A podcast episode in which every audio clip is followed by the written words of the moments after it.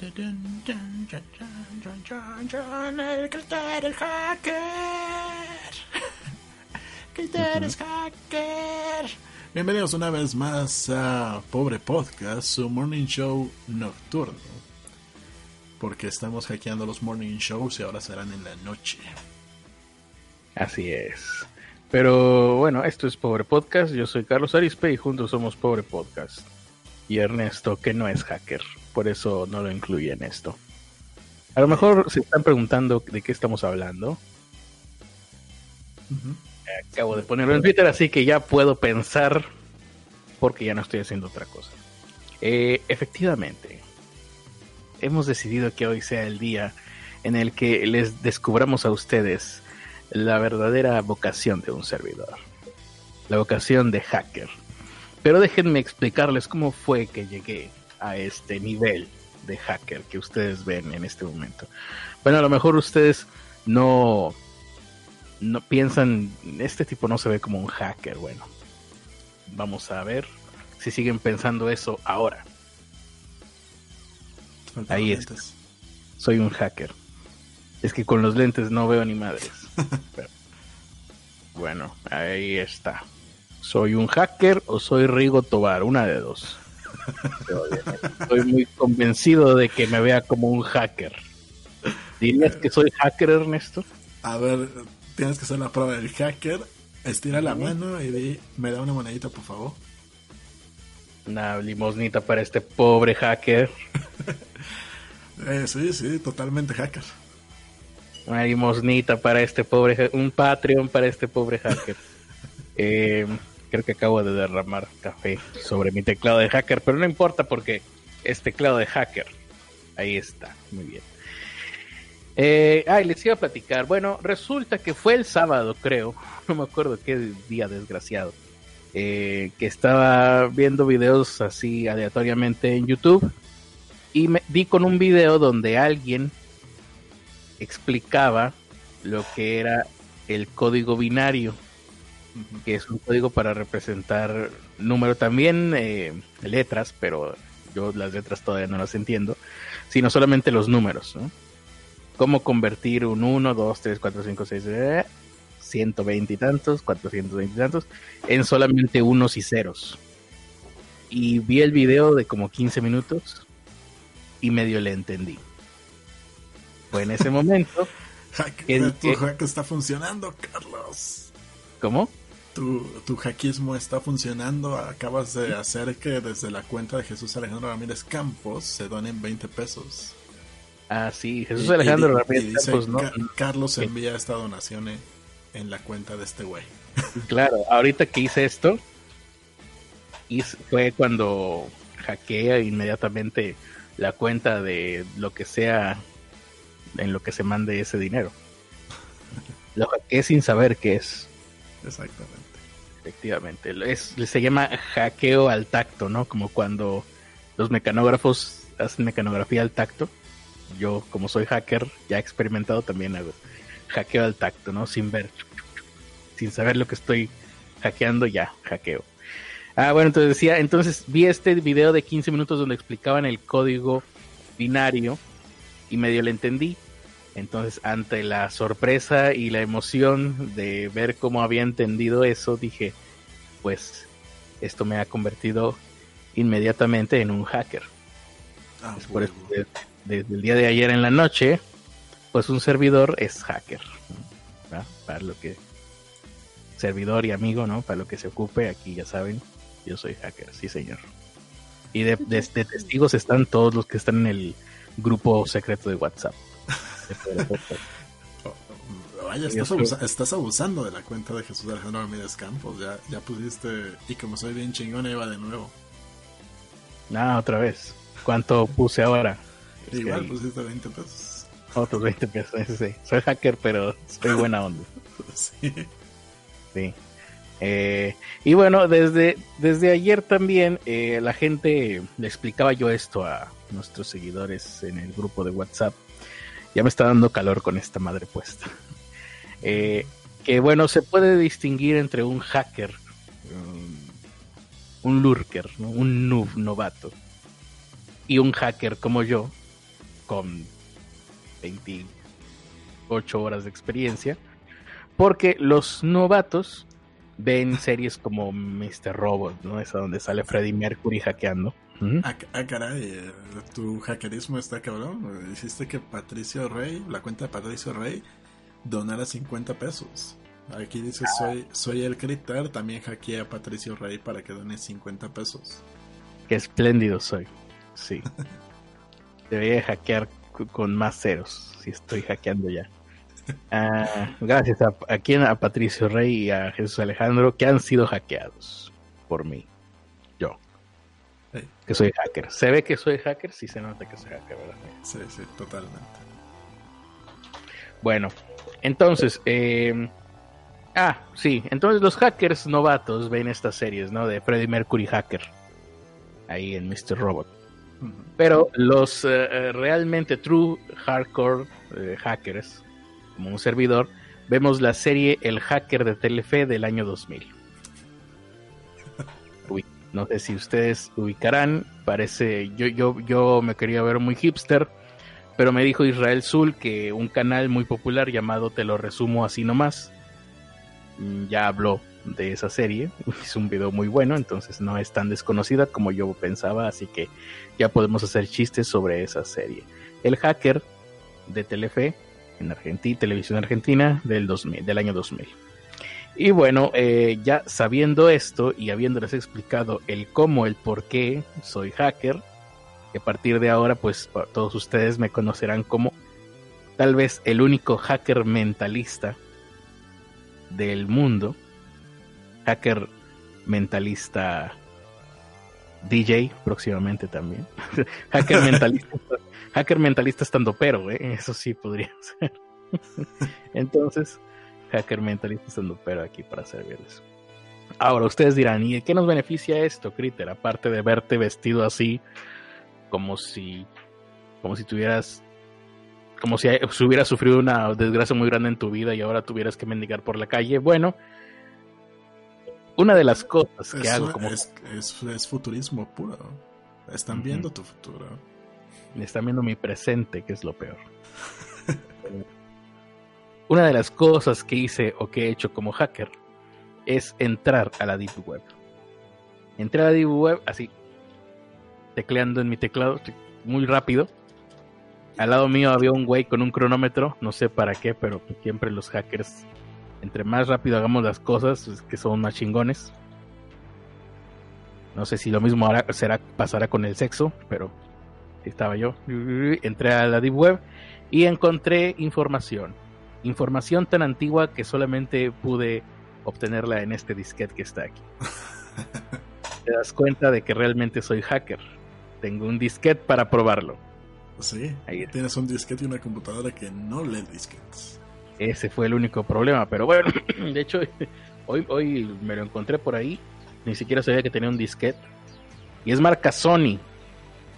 Yo nunca tuve disquetes, no sé de dónde es este disquete, no sé cómo llegó a mi casa. Porque los disquetes Sony eran de los caros. Cuando, cuando yo usaba disquetes, pues, traía de los que. ¿cuáles, ¿Cómo se llaman los que venían? Verbatim. Imation, creo que había unos que eran Imation, Verbatim, pero este es Sony. Bueno, y en este disquete está toda la información de las claves de los misiles nucleares, Jacobo nucleares y con esta información también puedo conquistar el mundo. Y en este disquete también está, y lo voy a meter aquí en este momento. Chirrin chin chin, ya se metió. Déjame metértelo en el trasero. ¿Eh? Déjame metértelo en el trasero, por favor. Y se está leyendo chucu chucu chucu chucu. ¿Escuchas que se está leyendo chucu chucu? No soy yo haciendo el ruido, es legítimamente una disquetera que tengo aquí que no te lo voy a enseñar porque le da el sol y se gasta. Entonces, ya que, ya que leímos el disquete ahí, chucu, chucu, chucu, adentro de ese disquete, además de la información para conquistar al mundo, está la información, una, información que e, es, vieja, pero por lo mismo es más... Eh, mm, mm, tiene, tiene una pátina especial de veracidad, ¿no? Porque si yo te digo, esto es algo que inventó un güey hace cinco minutos, pues no tiene caso. Pero si te digo, esta es una teoría de la conspiración. La madre de todas las teorías de las conspiraciones. Que surgió a través de los BBS de finales de los 80, los Bulletin Board Services. No sé cómo me acuerdo cómo chingado se llamaba eso. Lo previo al Internet. Entonces tú dices, oh, ya es interesante porque es antiguo. A diferencia, pues, de los hombres y las mujeres, ¿no? Cuando tú buscas una pareja, dices, ah, no, no es interesante porque es antiguo o antigua. Pero en este caso, en la información, sí. ¿Por qué? No lo sé. Debería de ser. depende, ¿no? O sea, los, las cazafortunas. No. Pues sí, buscan. es interesante porque es antiguo y no va a durar mucho y tiene dinero. en adelante, sí. Es interesante porque tiene dinero y es antiguo, más bien sería. Exactamente. Equivalente. Oh. Y. ¿Mm? Eh, Bennett Pelayo se adelantó, dice que él dona voluntariamente 20 pesos antes de que lo hackees. Ah, Bennett Pelayo, estuviste cerca. Lo bueno de nosotros los hackers mentalistas, lo interesante es que somos los únicos que podemos hackear con una Ouija.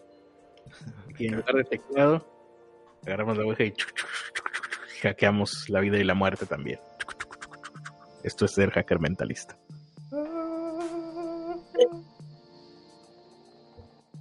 Esta eh, información. Ah, más. Dice, chin, esta no es la cuenta de Bennett Pelayo. la volviste a mandar en la de Jesús. Ok, no sé de qué hablan. Pero bueno. intentaste hackear la cuenta de Bennett Pelayo, como es obvio y te ah, equivocaste por un error, lo comete cualquiera, te volviste a donar desde la cuenta de Jesús, Alejandro Ramírez Campos. Ah, me equivoqué. Bueno, ya lo, lo volveré a intentar. En cualquier momento. Mandó otros 20 pesos y dice: Ya vean Mr. Robot. que ya vea Mr. Robot. Hombre, creo que tendríamos que poner un, un límite ahí de, de donación para que no sé cuánto estaría bueno para que el Critter vea Mr. Robot. No, sí tengo pensado verlo, sobre todo ahora que soy hacker, ¿no? Pues sí, voy a verlo. Se ve, aquí tengo todavía mi hoodie. No tienes idea del calor que tengo en este momento. Eh, me puedo hacer una idea la vez pasada que yo me la venté todo el tiempo con el gorrito. Eso es lo malo. Eh, yo no sé, como te digo, llevo apenas 28, 30 horas de ser hacker. Eh, es algo con lo que los hackers tienen que lidiar constantemente, ¿no? El calor que dan los hoodies, lo, difícil que se hace la visión con los lentes oscuros. Además de estar corriendo constantemente de la policía, saltando de azotea en edificio a edificio, eh, haciendo parkour prácticamente, ¿no? Es la parte más difícil de ser hacker, hacer parkour. Y pelea estilo Krav Maga. Pero bueno, paso a paso, ¿no? Por lo pronto, pues ya estoy aquí hackeando. Ay, cómo estoy hackeando, mira nada más. Eh, estoy utilizando COBOL. Eso era un lenguaje de algo, ¿no? Creo que sí. No ubicas, ¿no? Estoy utilizando una Commodore 64. Ay, ay, ay, ay. Una amiga. No, que presenten a una amiga, no, no una Commodore. Entonces, te iba a platicar o te estaba diciendo, esta información, eh, ahora que la he leído, porque acabo de sacarla de la Deep Web en este disquete, como ya les expliqué, eh, creo que es la teoría de la conspiración para empezar. El tipo que, que saca esta teoría que se le ocurrió, su nombre es Milton William Cooper que si ustedes son fanáticos del misterio, del esoterismo, ¿ibas a decir algo? Dice Jesús Ramírez, Ernesto me pasó la contraseña, por eso es fácil. Ajá, ¿a quién? ¿A mí o...? Que yo te pasé la contraseña de Jesús Alejandro Ramírez Campos, y por eso es fácil.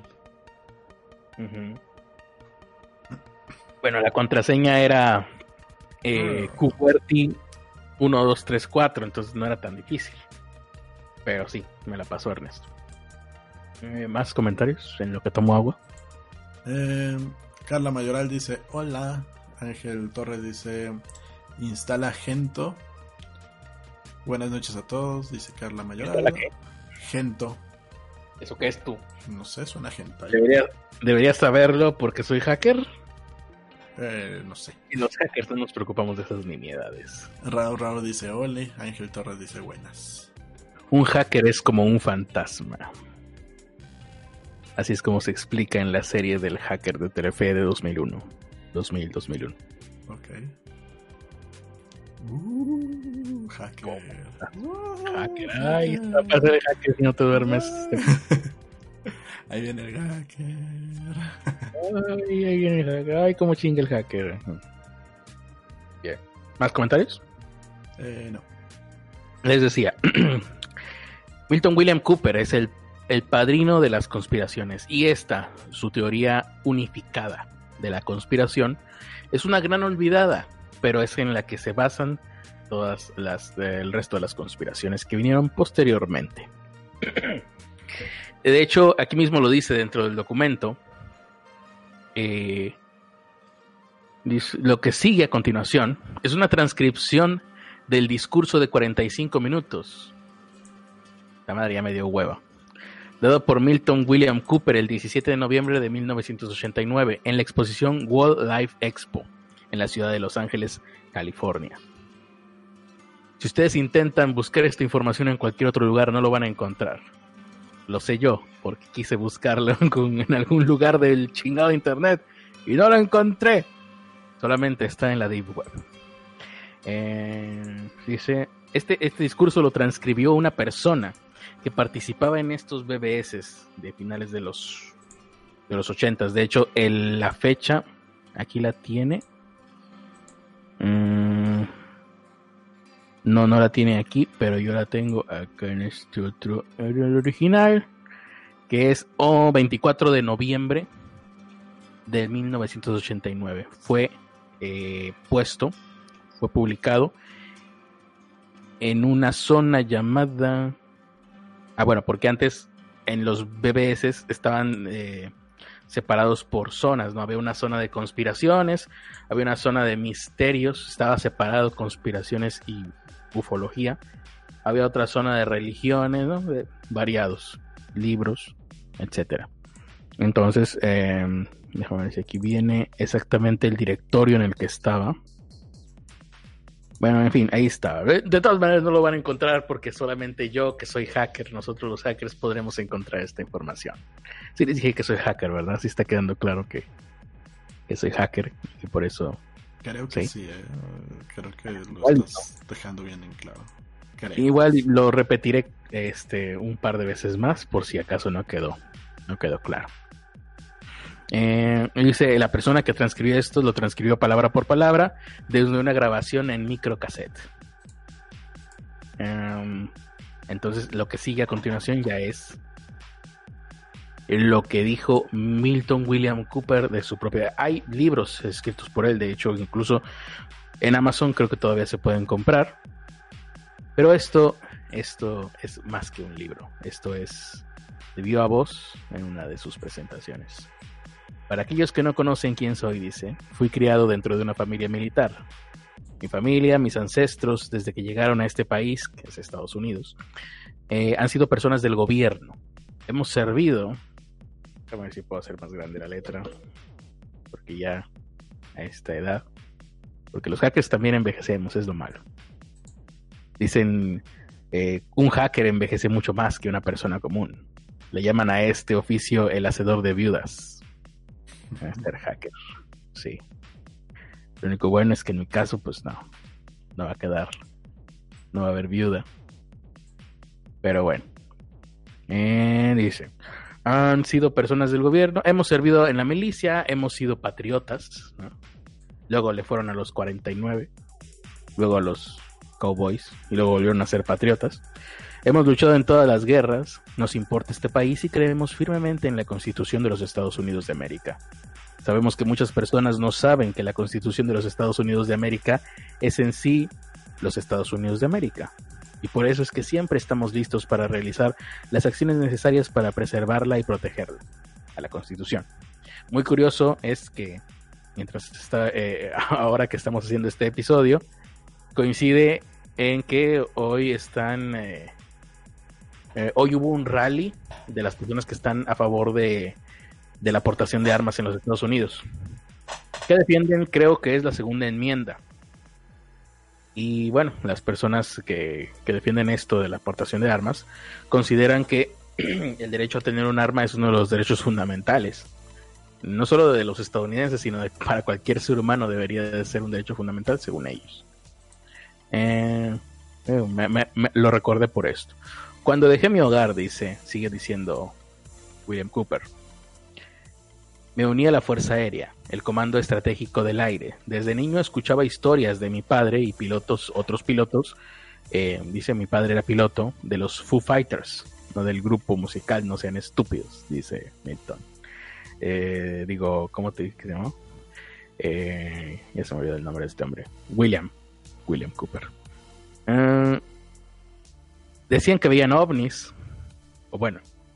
Eh, eh, ovnis, naves extraterrestres que no eran construidas en este planeta.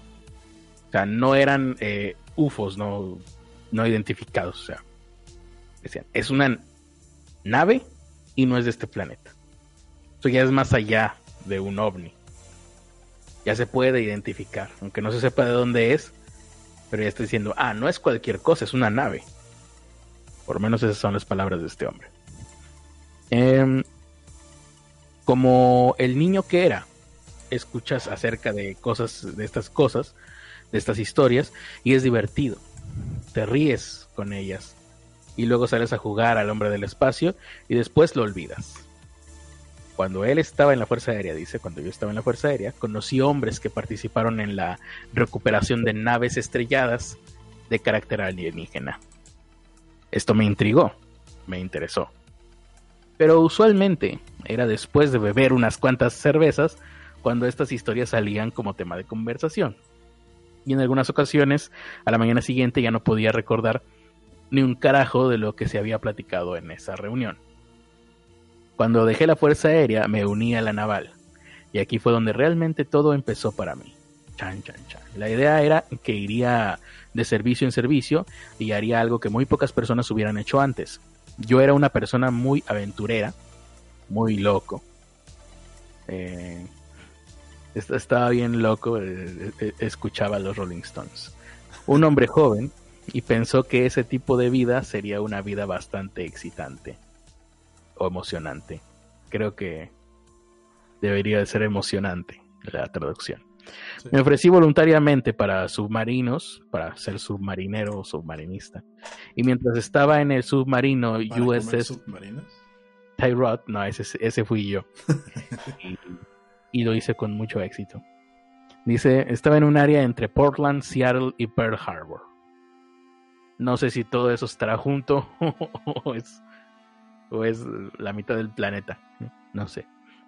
Eh, dice, era nuestro puerto de casa. En la base Pearl Harbor, como el vigía del puerto, vi una nave de forma discal, del tamaño de un portaaviones clase Midway. Aquí es interesante porque el güey no solamente te dice, hay una luz grandota, no dice, una luz con forma de disco y del tamaño de tal cosa que es perfectamente medible.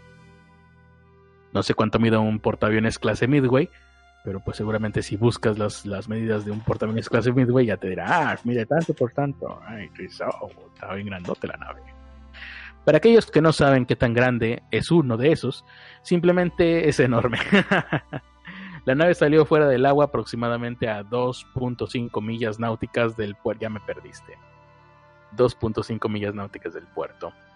Estaba como 45 grados a la izquierda de la punta norte del submarino. Ok, es bueno saber. Se desplazó lentamente sobre su propio eje y se elevó directamente hacia arriba, entre las nubes. Parecía como si se estuviera moviendo lentamente hacia mí, a la distancia de 2.5 millas náuticas, pero en realidad se estaba moviendo extremadamente rápido porque en cuanto salió del agua, dio una serie de tumbos y ya se había ido. Como el como la nave que presentó Jaime Maussan que habían grabado en las Torres Gemelas. Lo reporté al oficial de cubierta, no quería decirlo, eh, decirle lo que había presenciado, porque mi padre no crió estúpidos y en caso de que nadie más lo hubiera visto, no quería ser el único idiota a bordo de un submarino. Así que, pues, no, pues no. Así que le pregunté eh, al oficial de cubierta que me ayudara a cubrir esa área. Así lo hizo, lo cual es común en los oficiales y vigías ayudarse unos a otros mientras estamos eh, de vigías, ya que siempre estamos juntos por si algo malo llegara a suceder. Después de algunos segundos de estar vigilando, la misma nave u otra nave exactamente igual que la primera eh, bajó de entre las nubes. Dio una serie de tumbos, igual que la primera, como ya les dije, y sobre su propio, giró sobre su propio eje y se fue directo al agua. El, la el oficial en Singbal, no sé cómo chingados es ese nombre, en Singbal, era el oficial de cubierta, se quedó en shock. I'm shock, dice. En shock. Le podía decir en shock, sí, completamente. Eh, ¿Qué, qué, qué? ¿Qué es esto? Sí, Ah, bueno, otra persona cuyo nombre está todavía peor que el que acabo de decir y es completamente impronunciable. Creo que ya estos ya son extraterrestres, ¿no? Siman de Geralimo. No, este ya es extraterrestre. Era el vigía. También lo había visto. Y en Singval, que es el que les había dicho anteriormente, llamó al capitán del puente, quien era eh, seguido por el jefe contramaestro, ah, huevo, quien trajo una cámara de 35 milímetros. Y estuvimos eh, contemplando entre 7 y 10 minutos la misma nave. O diferentes naves. Ah, chinga, y le tomaron foto. Dice, se veían increíblemente iguales. Entraban, salían del agua. Fue un espectáculo increíble. Eh, no sé si sabrían que ahí estábamos observándolos o incluso si les importara que observáramos. Las naves no, no brillaban, se veían de metal era maquinaria que sin duda eran mm, guiadas inteligentemente, enormes y habiendo pertenecido a la Fuerza Aérea y a la Naval y a la ya sabiendo de lo que se necesita, sabía que eh, y dice sabía y lo sé ahora que esas máquinas no fueron hechas en este planeta. Porque no existe nada. Esto lo dice en el 89. Nada que el hombre pueda construir que pueda volar por el aire a velocidades como estas dar esas vueltas y sobre su propio eje sumergirse en el agua y efectivamente volar sobre el agua. Eh, hasta aquí, eh, eh, pues, ah, esto es lo que lleva dicho, es más o menos como la introducción. No sé si haya comentarios de la gente que estén fascinados por esta información que encontramos en la Deep Web. Sí, hay comentarios, pero aguántame tantito, sigue leyendo. Bueno, te aguanto el corte. Em, dice no tomó, no, no, tomó mucho tiempo, pobre, era, era tartamudo. No tomó mucho tiempo después de que fuera entrenado en inteligencia por la seguridad naval y fui enviado a Vietnam. Tururú, tu, música de Vietnam. Tururú, tu, tu. Vietnam. Vamos a Vietnam. Sí.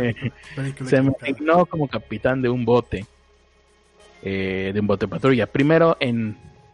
Madre de Dios. Danang Harbor. Me dieron hombres y, una bote, un, y un bote patrulla una botella de vino. No, un bote patrulla que valía millones de dólares. Mi trabajo era obtener inteligencia a través de la gente que vivía cerca del puerto y de los pescadores que transitaban esta zona. Mantener la seguridad del puerto y de los envíos. Después de cinco meses, qué hueva, Fui enviado al norte, al DMZ. DMZ, en un lugar llamado Quavieaf, en el río de. Bueno, en un río de Vietnam. Nuestra base estaba en la boca del río. Estábamos eh, a solo tres millas al sur del norte de la frontera vietnamita y nuestro trabajo era patrullar eh, el río Tacan, desde la boca del río hasta Dang y luego llegabas a Changa, que era el camino corto hacia la ciudad de Quang. Y ahí conoció, teníamos que conocer a la gente eh, del barco, recopilar información de inteligencia y patrullar todas las noches y mantener la seguridad del río, así como la seguridad de, su tráfico. Eh, y la gente de ahí, pues feliz, ¿no? De que estuvieran ahí los gringos. Fue hasta cuando estuve ahí, ahí más bien me suena a que más que ovnis tendrían que haber visto cosas mucho peores. Fue hasta cuando estuve ahí que descubrí que existía una tremenda actividad ovni y alienígena en Vietnam. Vaya, ¿Será eso vaya, vaya. ¿Será acaso esa la razón por la que los Estados Unidos no pudieron ganar en Vietnam? Siempre se reportó. Se reportó en los mensajes oficiales como helicópteros enemigos. Ahora cualquiera de ustedes que sepan algo acerca de la guerra de Vietnam saben que los norvietnamitas no poseían helicópteros, especialmente después de nuestros primeros ataques aéreos al norte de Vietnam. Incluso si los hubieran tenido, no hubieran sido tan idiotas como para volarlos sobre los DMZ. Ah, DMZ eran los cuarteles o algo así. Porque eso hubiera asegurado su destrucción. Nuestras tropas fueron atacadas ocasionalmente por estos helicópteros enemigos. Las tropas vietnamitas fueron atacadas eh, ocasionalmente también por esos helicópteros enemigos. Y también ocasionalmente, o sea, entonces de parte de quién estaban los pinches aliens. Y también ocasionalmente la gente desaparecía. De momento estoy seguro que al menos una aldea entera desapareció una noche a causa de esa actividad alienígena. Sí, échale la culpa a los alienígenas.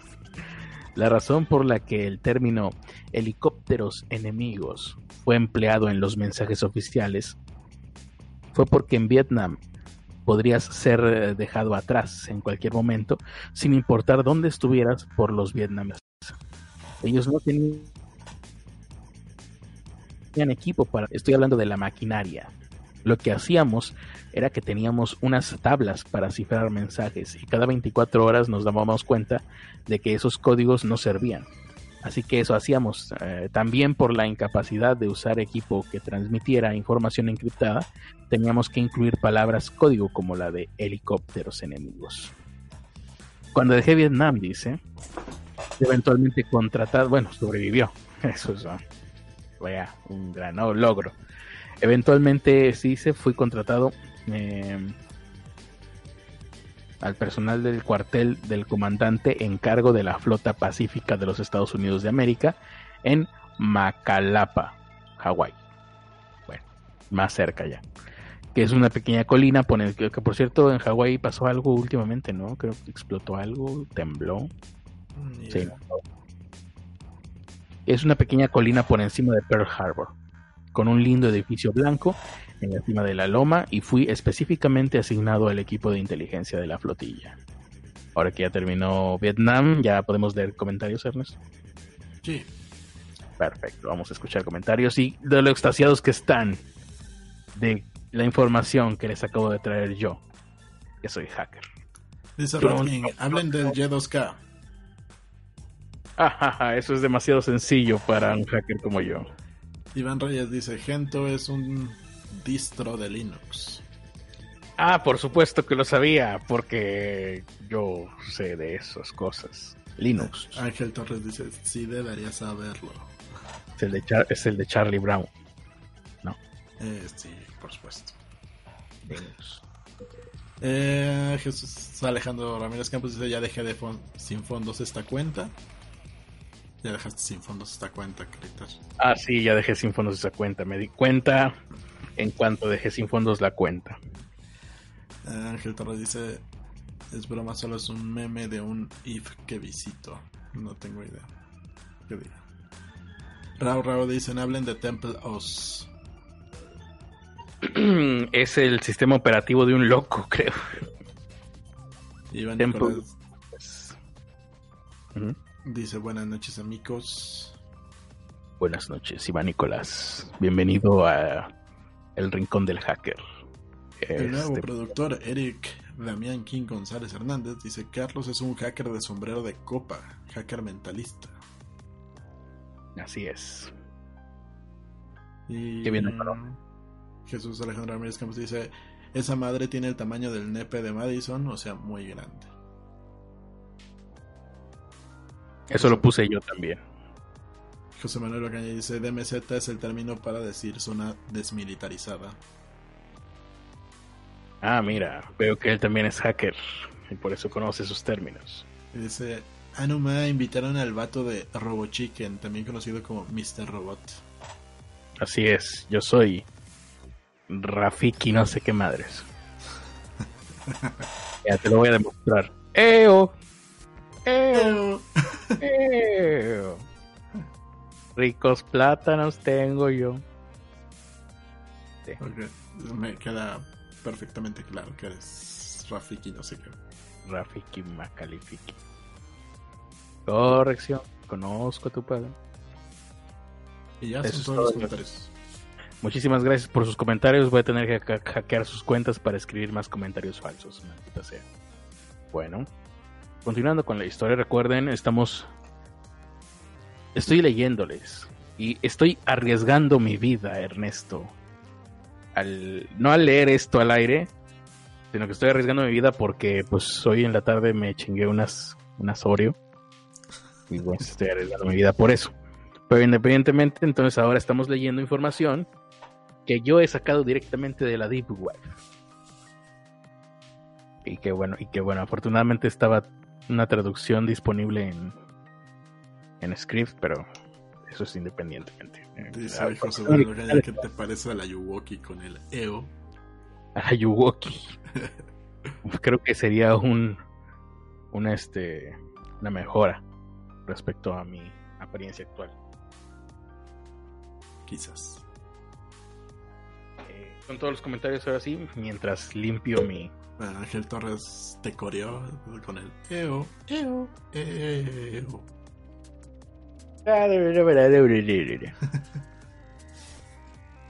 eh, Jesús Ramírez dice: No olviden que Freddie Mercury sale en la película de Crepúsculo como un vampiro bien chingón, pero no hace nada chingón. En estas fechas de mis servicios, dice. Renato dice que le encanta su apellido aquí. ¿Renato? ¿Cuál apellido? El que está, el que tiene puesto. Dice que le encanta que todos los días lo lame con placer. Muy bien. Felicidades a Renato. Entonces, te contaba sobre William Cooper. Milton William Cooper, padrino de las conspiraciones. Esta información, les recuerdo, es directamente de la Esta información creo que no la tiene ni Dross, para que con eso te digo todo. Ahora, si Dross hace un video después de esto, entonces la sacó del mismo lugar de la cosa que yo, pero la sacó de, la copió de nosotros. Eh, es, en estas fechas de mis servicios fue cuando se me daban documentos a la mano que eran tan increíbles que me tomaba un tiempo ajustarme a los hechos de que lo que estaba presenciando era real. Ahora, para aquellos que no comprenden cómo podía yo tener acceso a esta información, les diré un pequeño, eh, les daré un pequeño curso en evasión de seguridad y la necesidad de saber, eh, a ver, espera, creo que voy a tener que apagar esta luz que tengo aquí porque me está brillando mucho y creo que por eso es que no estoy pudiendo leer. La apagaría desde aquí con mis poderes de hacker, pero eso sería eh, eh, alardear demasiado. Así que voy a... Mientras la apago, tú Ernesto puedes cantar la canción de intro de la serie Hacker de Telefe. Que eres un hacker, todos lo aman por ser hacker. Él se robará todo el dinero de tu cuenta bancaria, pero te lo pedirá por favor antes de intentar robarlo. Si no se lo das, pues ya te robará porque es un hacker y eso es lo que hacen los hackers o algo así me dijeron que hacían los hackers, que son como fantasmas. son como fantasmas, exactamente. Un hacker es como un fantasma. Eh, pero si toca rayo láser se quema. es la peculiaridad del hacker. Em, ahora sí, continuando con la información. Ya si de plano ahorita no las llego, ya es el glaucoma. Ya no es la luz que tenía yo aquí. Y creo que es el glaucoma. Eh, ¿Dónde me quedé? Número uno. Necesitas una autorización de seguridad. No, este es el curso de cómo puedes hacer esas chingaderas. Debes poseer autorización al mismo nivel que la información que te interesa que está clasificada. Puede estar clasificada en distintas maneras. Top Secret, Magic, Restricted Information. Creo que son diferentes. Top Secret. Son juegos de mesa, ¿no? Restricted Information. y Twister. No, sí, son juegos de mesa entonces.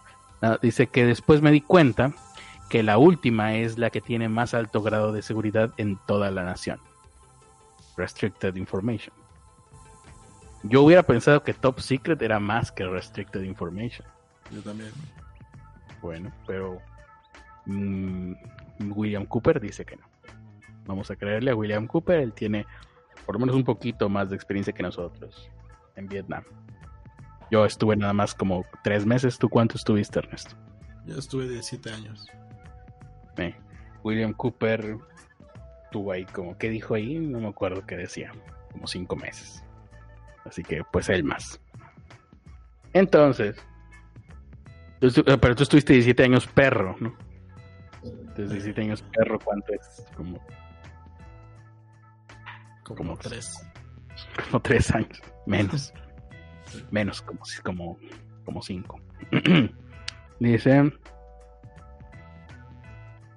Ah, para obtener este tipo de autorización, todo lo que tienes que hacer es un chequeo a fondo de parte del FBI, o sea, te hacen un chequeo ellos a ti, me imagino, que toma cerca de seis meses. Mandan agentes federales a tu casa, a las escuelas en donde estudiaste, con tus maestros, con tus amigos, o sea, pues no son tan secretos que digamos, si tú mandas una autorización, oiga, déme autorización para esto, y todo tu entorno se entera de que el FBI te está investigando. todo aquel que con todo aquel que haya señalado en las eh, formas. Le dan las formas y dices, ah, bueno, yo tengo este amigo, Y, y, bueno, ahorita mi compañero de podcast es Ernesto de la Vega. Y van a la casa de Ernesto. Y, Ah, ¿qué? ¿Qué? Swatting, exacto. Así, rompen ventanas. ¿Qué es esto? Tiene armas de destrucción masiva. Es una plancha para hacer camisetas. o al menos eso era antes de que le disparara. Em, a todas tus direcciones de casa, vecinos, toda la gente con la que hayas trabajado, es vergonzoso porque los federales no les dicen para qué los cuestionan acerca de ti, simplemente muestran sus credenciales y empiezan a hacer preguntas. Es ahí donde te das cuenta quiénes son tus amigos y quiénes no lo son, porque muchas personas se asustan y piensan algo como, oh, Bill acaba de asaltar un banco, no le volveré a hablar en la vida, con esa voz. Una vez que obtienes lo que se llama un BI, BI y para aquellos que han recibido una copia de mis servicios de la milicia, vayan a la primera página, el de donde dice Security Clearance, verán que el término BI quiere decir un nivel Bureau of Investigation. Ah, pues me lo hubieras dicho nada más, no lo tienes que dar en un librito.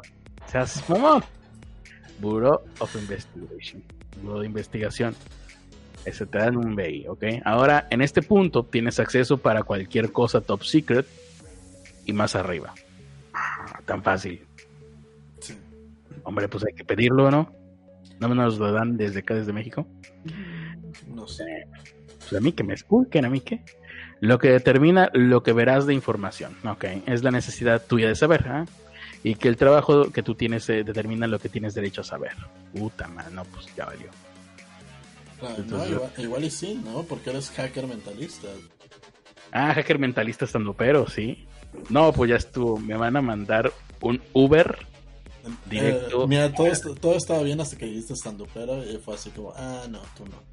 No, con lo, con, con lo estando pero me van a mandar un Uber directo al área 51, así de venga usted, me van a abrir las puertas, me van a poner ahí. No se me van a ofrecer agua. Te van a poner eh, en cuatro, te van a hacer estudios y... me van a soltar. Eh, ¿Cómo es posible que usted sea estando pero y no cause gracia? Y bueno, van a tener les voy a decir, eh, mi amigo Ernesto La Vega, ah, ya lo entendimos. Ah. Eh, dice, créanlo o no, si nos vamos a la guerra, si alguna vez tenemos que ir a la guerra, eh, eh, es la naval de Estados Unidos de América los que tienen que asestar el primer golpe y tratar de mantener al enemigo en tierra, mientras que nos organizamos nosotros detrás. Y al menos históricamente, las armadas nucleares han evitado un poco este concepto, pero los comandantes militares aún platican del viejo concepto. Ok, no entendí ni, ni madres. Eh, por esto, no tienen que, eh, conocimiento de la cantidad de material e información que un comandante de área tiene que conocer. Es increíble y tiene que mantener la pista sobre todo. Necesita mantenerse por encima de toda la información. Tiene que saber todo lo que está pasando. Tiene que tomar las decisiones correctas. Eh, porque es eh, casi humanamente imposible para cualquier persona hacer este trabajo. Tienen un equipo al que se le llama un equipo de reunión y es nuestro trabajo asegurarnos que tenga la información correcta. Oye, ¿por qué no le hacen esto al presidente también? Estaría chingón. Sí. Todo el tiempo. Sí, en periodos de 24 horas. Cada mañana entre 8 de la mañana y 9 de la mañana tenemos reunión en la que se cubre todo lo que sucedió en las 24 horas previas. Puta madre, qué bueno. Em, y todo lo que lo previsto para ocurrir en las siguientes 24 horas y todos los reportes de inteligencia pertinentes que hayamos recibido desde las últimas desde la última reunión que él necesita saber. Esto era en los ochentas, o bueno, él estuvo en la buenas, ¿Mm? buenas tardes, señor presidente. Acabamos de instalar la nueva alarma de todo está bien. Ah, qué chingón. Me parece perfecto, te va a decir el presidente. A Te decía, todo esto era en los 80s, 70 que él estuvo ahí en servicio. ¿Cómo será ahora? Si ya hay mucha más información. A estar canijo. Bien. Así como los uh, miembros de su staff. Ocasionalmente, dice, obtenemos mensajes marcados como Top Secret, Magic, Restricted Information. Y se codifica de una manera que todo lo que tienes son respuestas a preguntas que desconoces. Oh. Así que realmente no sabes de qué se trata el mensaje. Oh. Pero eventualmente me encontré con una situación en la que estaba sosteniendo dos documentos. Uno llamado Proyecto Grudge y otro llamado Operación Majority.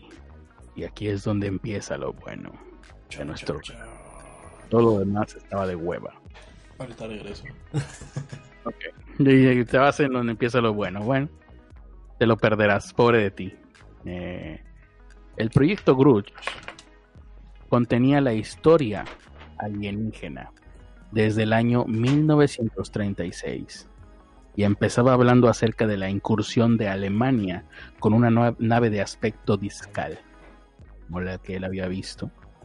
Em, que se había estrellado en su territorio y que había recuperado en 1936 y estaban intentando duplicar esa tecnología. Los nazis no tuvieron éxito. A pesar de todo lo que estos cazadores eh, nazis les digan, si hubieran tenido éxito, no hubiéramos ganado la guerra, porque simplemente no puedes ganarle a este tipo de armamento.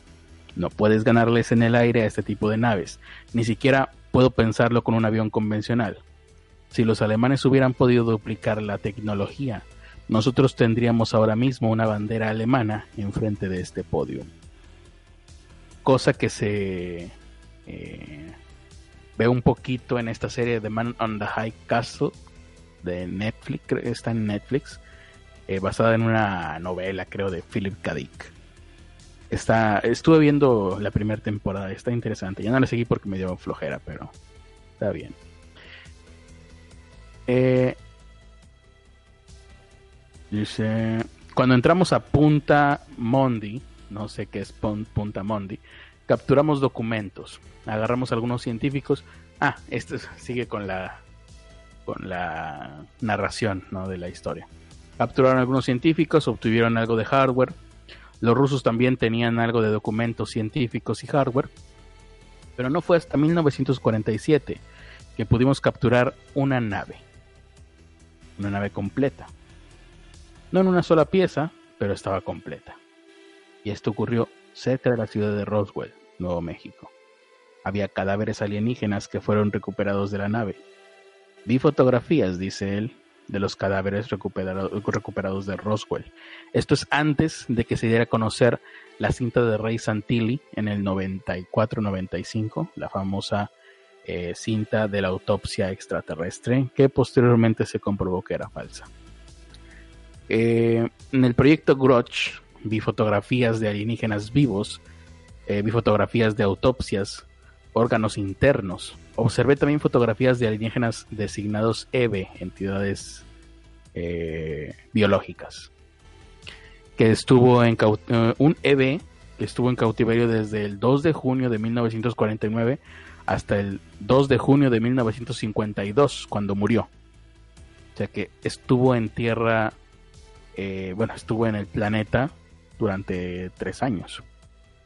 Vi la historia de lo que ellos eran capaces de hacer en aquel entonces, desde incidentes en los 1800 que involucraban alienígenas y sus naves. Vi los nombres de los proyectos. Vi un proyecto que consistía en transportar por aire naves alienígenas recuperadas que estuvieran intactas y sin daños. Y algunas de ellas fueron recuperadas de esa manera, intactas y sin daños. ¿Y cómo pudo suceder esto? No tengo la menor idea. Se llamaba Proyecto Red Light y fue primeramente conducido por el, rango de experimentación de Tonopah en Nevada. Y después fue trasladado a un área especialmente mandada a construir por el presidente Eisenhower llamada, adivinen, en el chat, Área 51. Nombre código Dreamland. En el eh, bien arreglado área del lago cerca de las experimentaciones de Nevada. Llevado a cabo por orden ejecutiva, eh, secreta por supuesto. O sea, aquí lo que te estoy diciendo es que eh, el presidente sabe.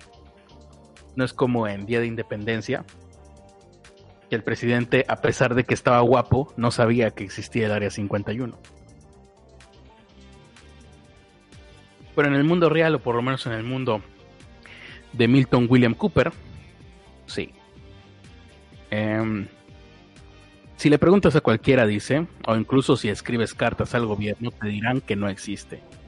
Sin embargo, si vuelas cerca de estos lugares y los ves, em, desde afuera del área, no, área no permitida, fuera del área no permitida, dice, puedes observar con detalle y ahí lo vas a ver. Sabes que ahí hay algo, pero de acuerdo al gobierno simplemente no existe. El proyecto para volar para vuelos de experimentación con estas naves era fructífero hasta que en algún día de 1962 una nave simplemente estalló, no lejos del área de avistamientos. La explosión en el aire fue vista por tres estados distintos. Los pilotos experimentales murieron. No supieron qué fue lo que salió mal o por qué la nave estalló. Pero todos los proyectos en Red Light restantes fueron puestos en espera hasta que una fecha después los alienígenas nos suministraron eh, tres naves y con personal para ayudarnos a aprender a volar este tipo de naves. A ver, aquí en este punto, no sé si, creo que en este documento no lo explica, no sé si lo vaya a explicar o no, pero eh, se los explico yo. Eh, la historia de Milton William Cooper, su cosmogonía que él se inventó, que él afirma es que los extraterrestres eh, tienen un pacto con el gobierno. Esto se ve en los expedientes secretos X, más o menos. Por eso no, sé exactamente si alguna vez eh, Chris Carter, el creador y el guionista de Expedientes Secretos X, lo haya dicho, pero supongo yo que en él se basó para darle forma a todo el entramado que hay alrededor de la serie de expedientes secretos X. Entonces, según la conspiración de Milton, eh, de William Cooper, eh, Milton William Cooper, el gobierno, pues de la Tierra o el estadounidense, entró en contacto ya con los extraterrestres. Tiene un pacto con los extraterrestres, se conoce, hay información, se cruzan información entre ellos. Eh, los extraterrestres pueden abducir, secuestrar gente con permiso de los eh, gobiernos. A cambio, los extraterrestres le dan tecnología a los gobiernos. Según este hombre, todos los desarrollos tecnológicos que se han dado desde la segunda mitad del siglo pasado son por los extraterrestres, son dados por los extraterrestres y no por la inventiva del ser humano, lo cual también es un poco injusto para todos los inventores que han existido desde entonces y que han desarrollado y que se puede trazar el desarrollo paulatino de todas las tecnologías hasta las actuales. Pero bueno, eh, Milton William Cooper eh, tiene que tirar o ignorar todo esto para que su teoría tenga sentido. Eh, todavía no regresa Ernesto, ¿no, verdad? Todavía no regresa Ernesto. Bueno, continuamos entonces, sin leer comentarios. Ya los leeremos en un rato más, no se preocupen. Dice, ahora no solo tenemos naves alienígenas volando en este proyecto, sino que tenemos naves que nosotros hemos construido, usando la tecnología de las naves que fueron capturadas y algunos ovnis que han sido reportados en los Estados Unidos, tal vez en otras partes del mundo. De hecho, hay una eh, leyenda urbana, no sé si entre leyenda urbana no recuerdo eh, exactamente cuándo fue, pero me parece que es en Chihuahua donde se tiene esta eh, recuerdo de que en alguna ocasión se estrelló algo ahí, que los militares de Estados Unidos vinieron, se llevaron todo y ya no se supo nada más. Y esa es toda la historia. Y tal vez les parezca esto impactante. Tenemos eh, tecnología que va mucho más allá de los límites de lo que ahora conocen. Em, está siendo volada por personal experimental de los Estados Unidos. Esto es el año 89. Ahorita ya será otra cosa si esto es real. La mayoría de nuestro desarrollo tecnológico desde el fin de la Segunda Guerra Mundial ha sido llevado a cabo por el intercambio de tecnología que ocurre en, el lugar llamado Área 51 de manera regular y aún sigue en pie. Cuando James Obert, el profesor Obert, se retiró, muchos de ustedes no conocen quién es él, no hay mucha gente del espacio aquí, el profesor Obert fue probablemente uno de los científicos y comentaristas espaciales más grandes que habían existido. Cuando él se retiró, el gobierno le otorgó una condecoración especial. Había una conferencia de prensa y todos uh, eh, tipos de ceremonias. Y cuando se levantó para comenzar a hablar, dijo, caballeros, eh, dice, no podemos tener todo el crédito por los desarrollos y avances tecnológicos que se han dado en la última década. Hemos recibido ayuda. Y ahí se detuvo. Uno de los reporteros levantó su mano y dijo, Profesor Obert, ¿puede decirnos qué otro país nos ayudó? Contestó, fueron esos pequeños amigos de fuera del espacio.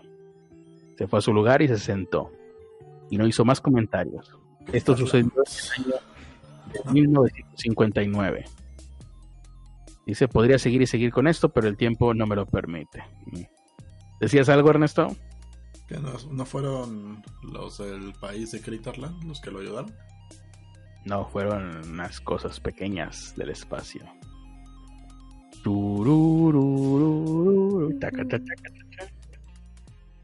Dicen, eh, continúa diciendo, eh, ¿tenemos ya comentarios, Ernesto? Sí. O la gente está, o la gente no está. De plan. Uh, ver. ¿Dónde me quedé?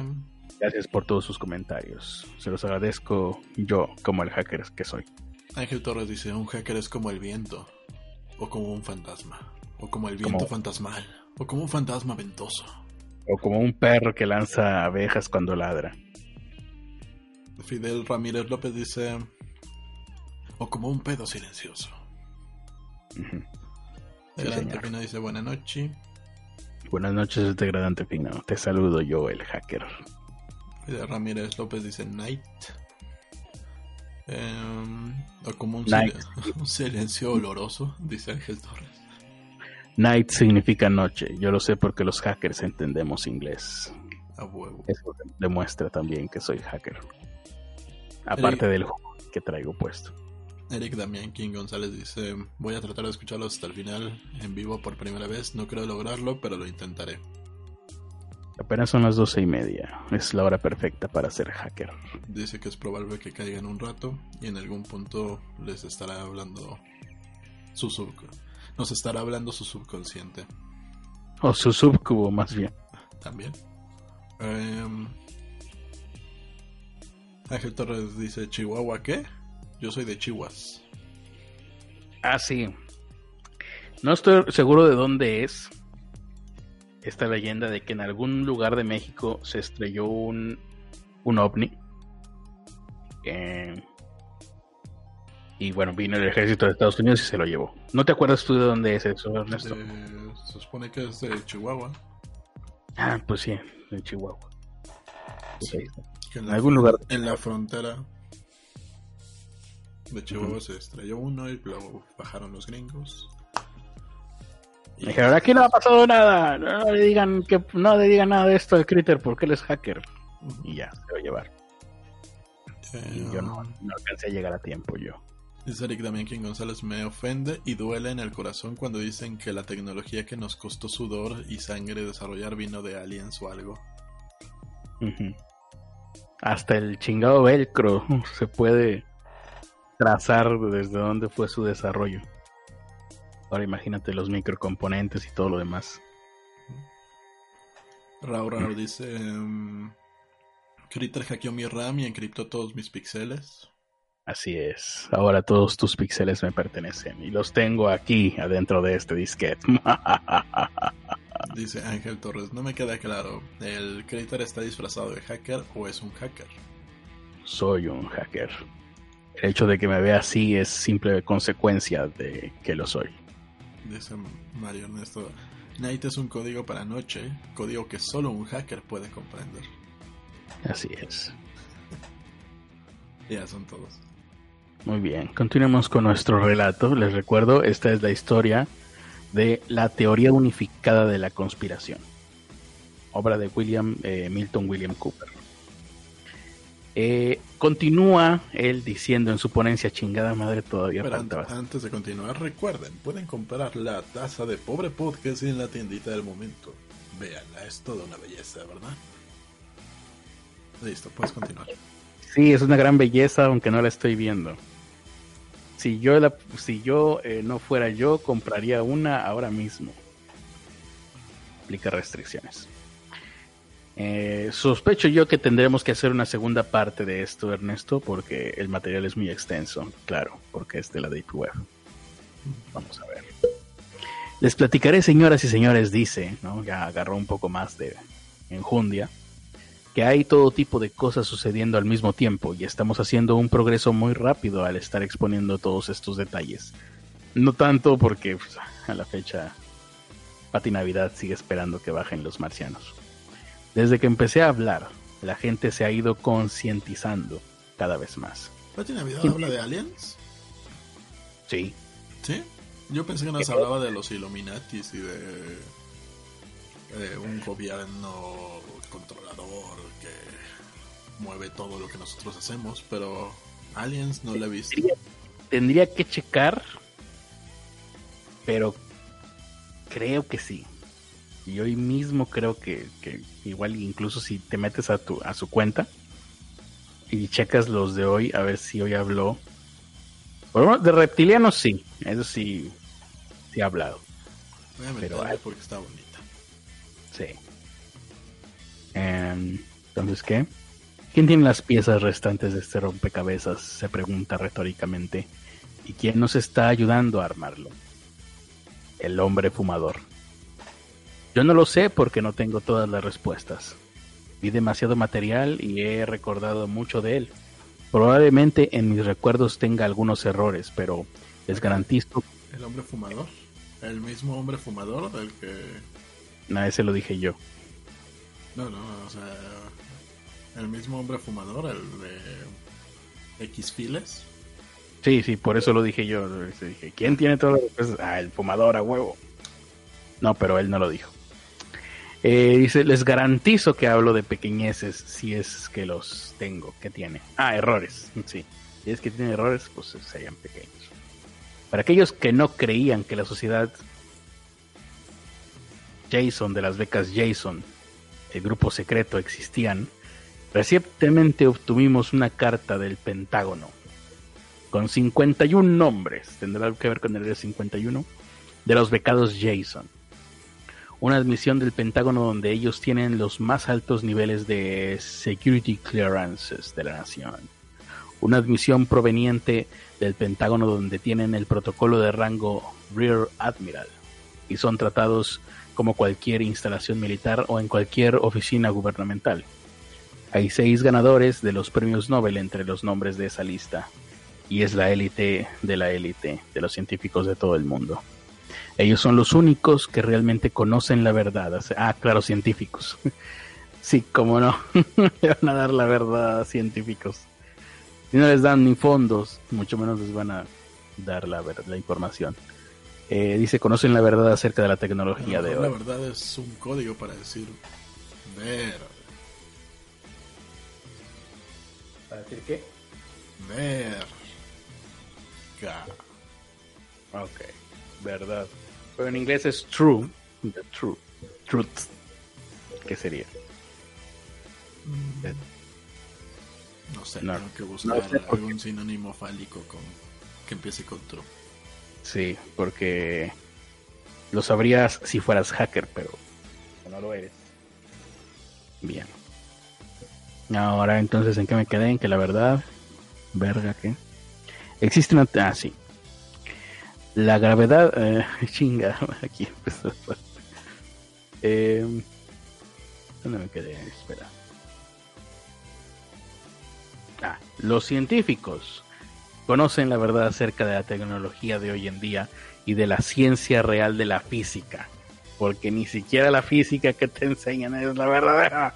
Porque yo soy Milton Cooper. Eh, la que nos han enseñado a nosotros desde toda la vida no es la verdadera. Si mandan a sus hijos al colegio a aprender física, están perdiendo el dinero porque lo que les enseñan no sirve. Chinga, ¿cómo no va a? No es la verdad, no es la realidad.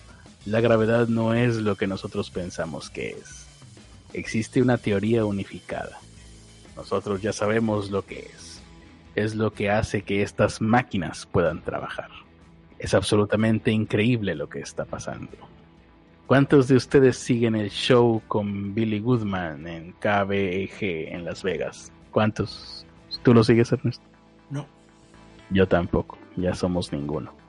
Para aquellos de ustedes que no lo siguen, para nosotros dos, yo intentaría sintonizarlo cualquier noche, entre las 10 de la noche y la 1 de la mañana. Estación 840 del AM. Oye, qué buen product placement está haciendo aquí. sí de 1989. Seguramente este, este locutor ya se murió. Pero bueno, mejor podríamos decir, sigan Pobre Podcast, de lunes a jueves, a la hora que nos desocupemos Ernesto y yo. Ahí podrán ustedes también estar muy informados. El tema de todas las noches es acerca de cosas inexplicables. Todas las... Su, está recomendando un, el equivalente gringo de la mano peluda todas las noches excepto por la noche del sábado. Es el único show en donde puedes hablar por teléfono y hablar con otra persona que también habla por teléfono. Tienes tres minutos para decir lo que sea, siempre y cuando no insultes, no digas palabras altisonantes y todas las noches ayudan para exponer todo esto. La primera, la primera vez en un show de esto salió, bueno, de, de este tipo de shows han salido todos las historias que Dross da en sus videos. En este programa, ¿cómo se llama? De costa a costa con no sé quién chingados. De ahí salió de John Titor, de ahí salió eh, incluso lo de Max Headroom, creo que de ahí lo retomaron.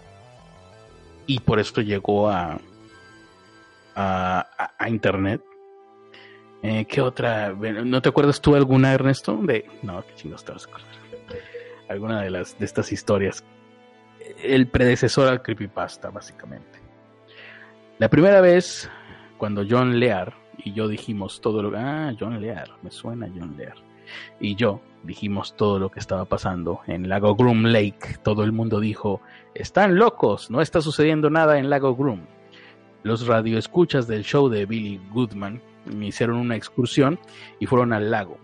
Y todos desde esa noche cada noche van al lugar a ver volar estas naves alienígenas experimentales. Cada noche. La primera noche tuvieron cerca de 100 personas en el lugar y 100 personas vieron cuatro naves alienígenas volando, haciendo cosas que ninguna especie de avión o helicóptero puede hacer. Claro, ahora que hay cámaras que tienen mucha más sensibilidad en la oscuridad, ya no van a ver esas cosas, ¿verdad? Nada más en los 80 cuando no había manera de grabarlo. Ahora ellos no nos dicen nada de que es mentira. Lo que sucede en el lago Groom es verdad.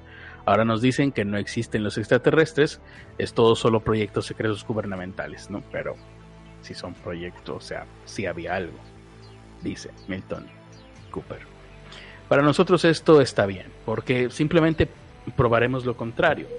Eventualmente, solo llevará un poco más de tiempo porque donde nosotros estuvimos no es donde nosotros estamos.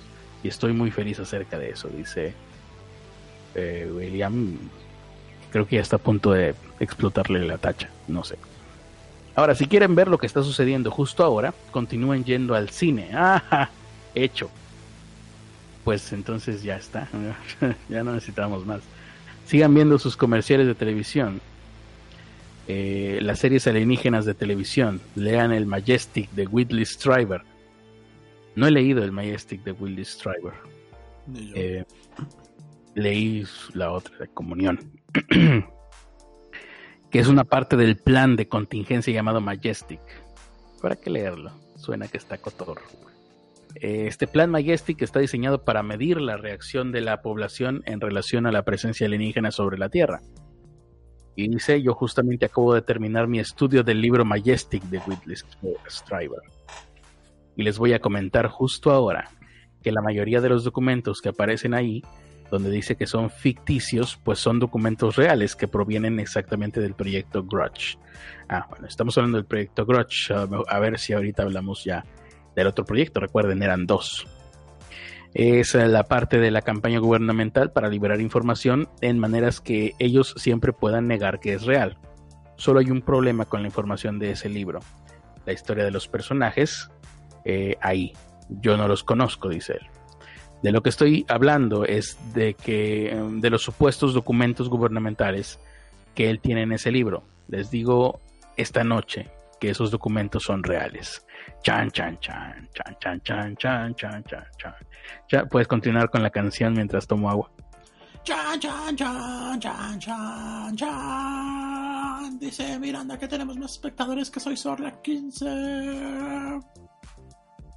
¿Cuántos tiene Soy Sorla 15? ¿Medio espectador o qué? No sé. Pobre, Soy Sorla 15. ¿Cuántos tenemos nosotros ahorita? 29. Ajijo, ¿tantos? ¿Será porque soy hacker? yo creo, y yo me lo esperaba que hubiera tantos hasta ahora. Bueno, eh, salud. Y qué bueno que por fin estén eh, conociendo a un hacker de verdad como yo. Ya revisé la cuenta de, de Patti Navidad, nuestra queridísima Patti Navidad. Sí. Y ya no sé si sea buena idea invitarlo, ¿no? Pero, pero no, no habla de aliens. ¿No? No, habla de migrantes, de gente que quiere correr del país, pero... Bueno, de si se trata de Soros, de la ONU. Si de se la trata de- Mundial, del si se proyecto trata de HAL. correr, sí, el proyecto. Si se trata de correr migrantes o no dejar que entren migrantes al país, eh, no está sola. Muchísima gente, No, la mayoría de la gente te diría. En pues, México. Eh, ¿Más comentarios? eh, sí, dice Diablito Gato, dice Oda Corazones contactados. Hola, ¿qué Eh. tal? Sospecho que es Gorilover. Sospecho que es Goril Karmatronic. Utilizando mi poder hacker he deducido, que es Gorilover. Eric Damian King González dice, una de las cosas que más recuerdo del fumador es que casi se retira de ese business, del control mundial, pero no quisieron publicar sus cuentos. Ah, sí. O sea, él. Pues básicamente yo sospecho que Chris Carter trató de hacer ahí una parodia de, la vida de Hitler. Porque hay, hay un episodio donde el fumador, cuando era joven, este, tiene ahí unos pinches cuentos bien culeros, aburridísimos. Súper pretencioso. Hay eh, una escena donde le dicen, oye, este, ¿ya viste la película de no sé qué? Y dice, prefiero leer el libro más aburrido que ver la mejor película de la historia del cine.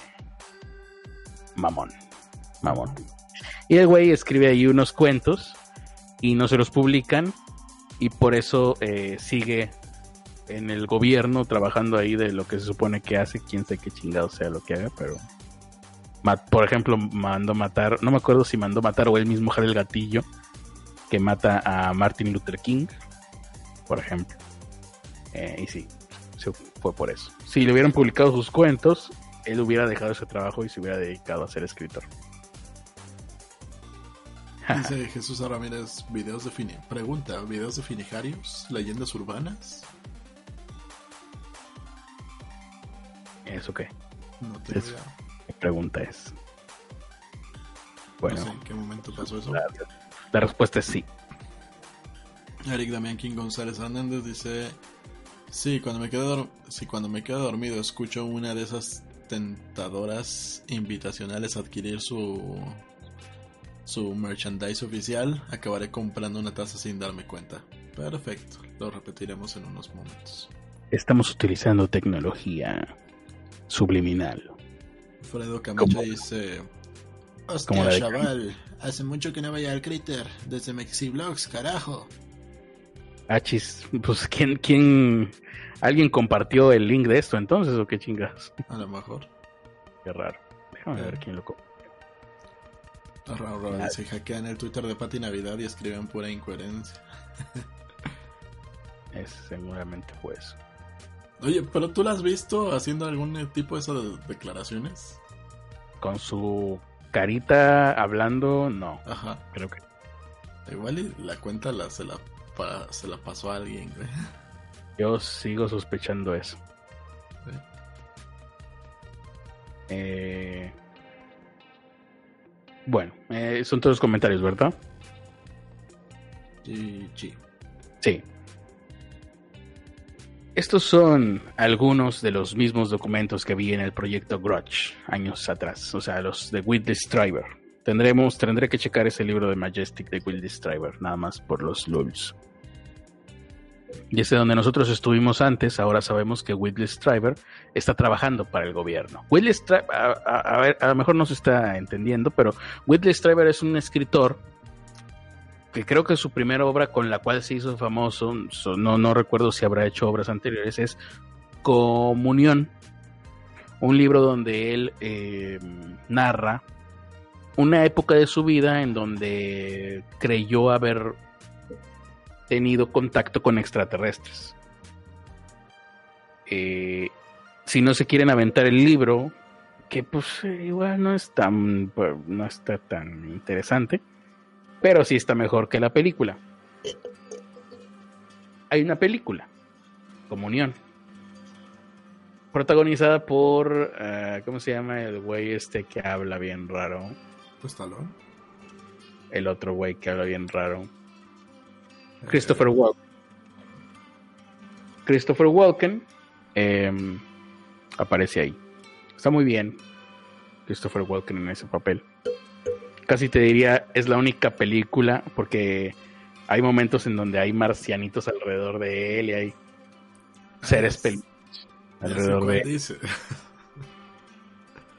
Creo que pasaste un video hace poco. Creo que sí, seguramente.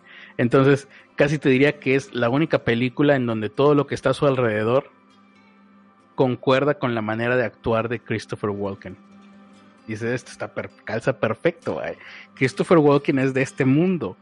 Es él con extraterrestres naranjas a su alrededor bailando a lo así random. Está perfecto. Así tendrían que ser todas las películas donde él aparece. Pero no, y como en las demás películas donde él aparece, pues son seres, personas, seres humanos, pues por eso lo ves fuera de lugar. Porque Christopher Walken evidentemente es un extraterrestre, eso todos lo sabemos. Em, Freddy Camacho pregunta que si hemos escuchado del Tratado de Bucareli. Lo he escuchado, sí. No sé qué tan cierto será y no sé dónde se supone que uno pueda buscar información sobre si es verdad o no. Supone que lo tenían que abrir, ¿no? 23, dentro de tres años. Ah. 1923, 2023. Pues en tres años lo veremos y seguramente será una tontería. Si seguimos vivos. O tal vez sí, tal vez sí era una ensartada, pero no podíamos hacer nada al respecto de todas formas. Vivimos ensartados. Dentro de 100 años vamos a ver qué era lo de el Tumek entonces. también. Bueno, cual no, el Temec sí está público y pues es Ah, una, está ensartada, público, es una ensartada pública.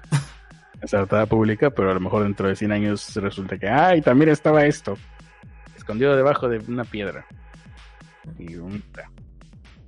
Ahí está el Pro.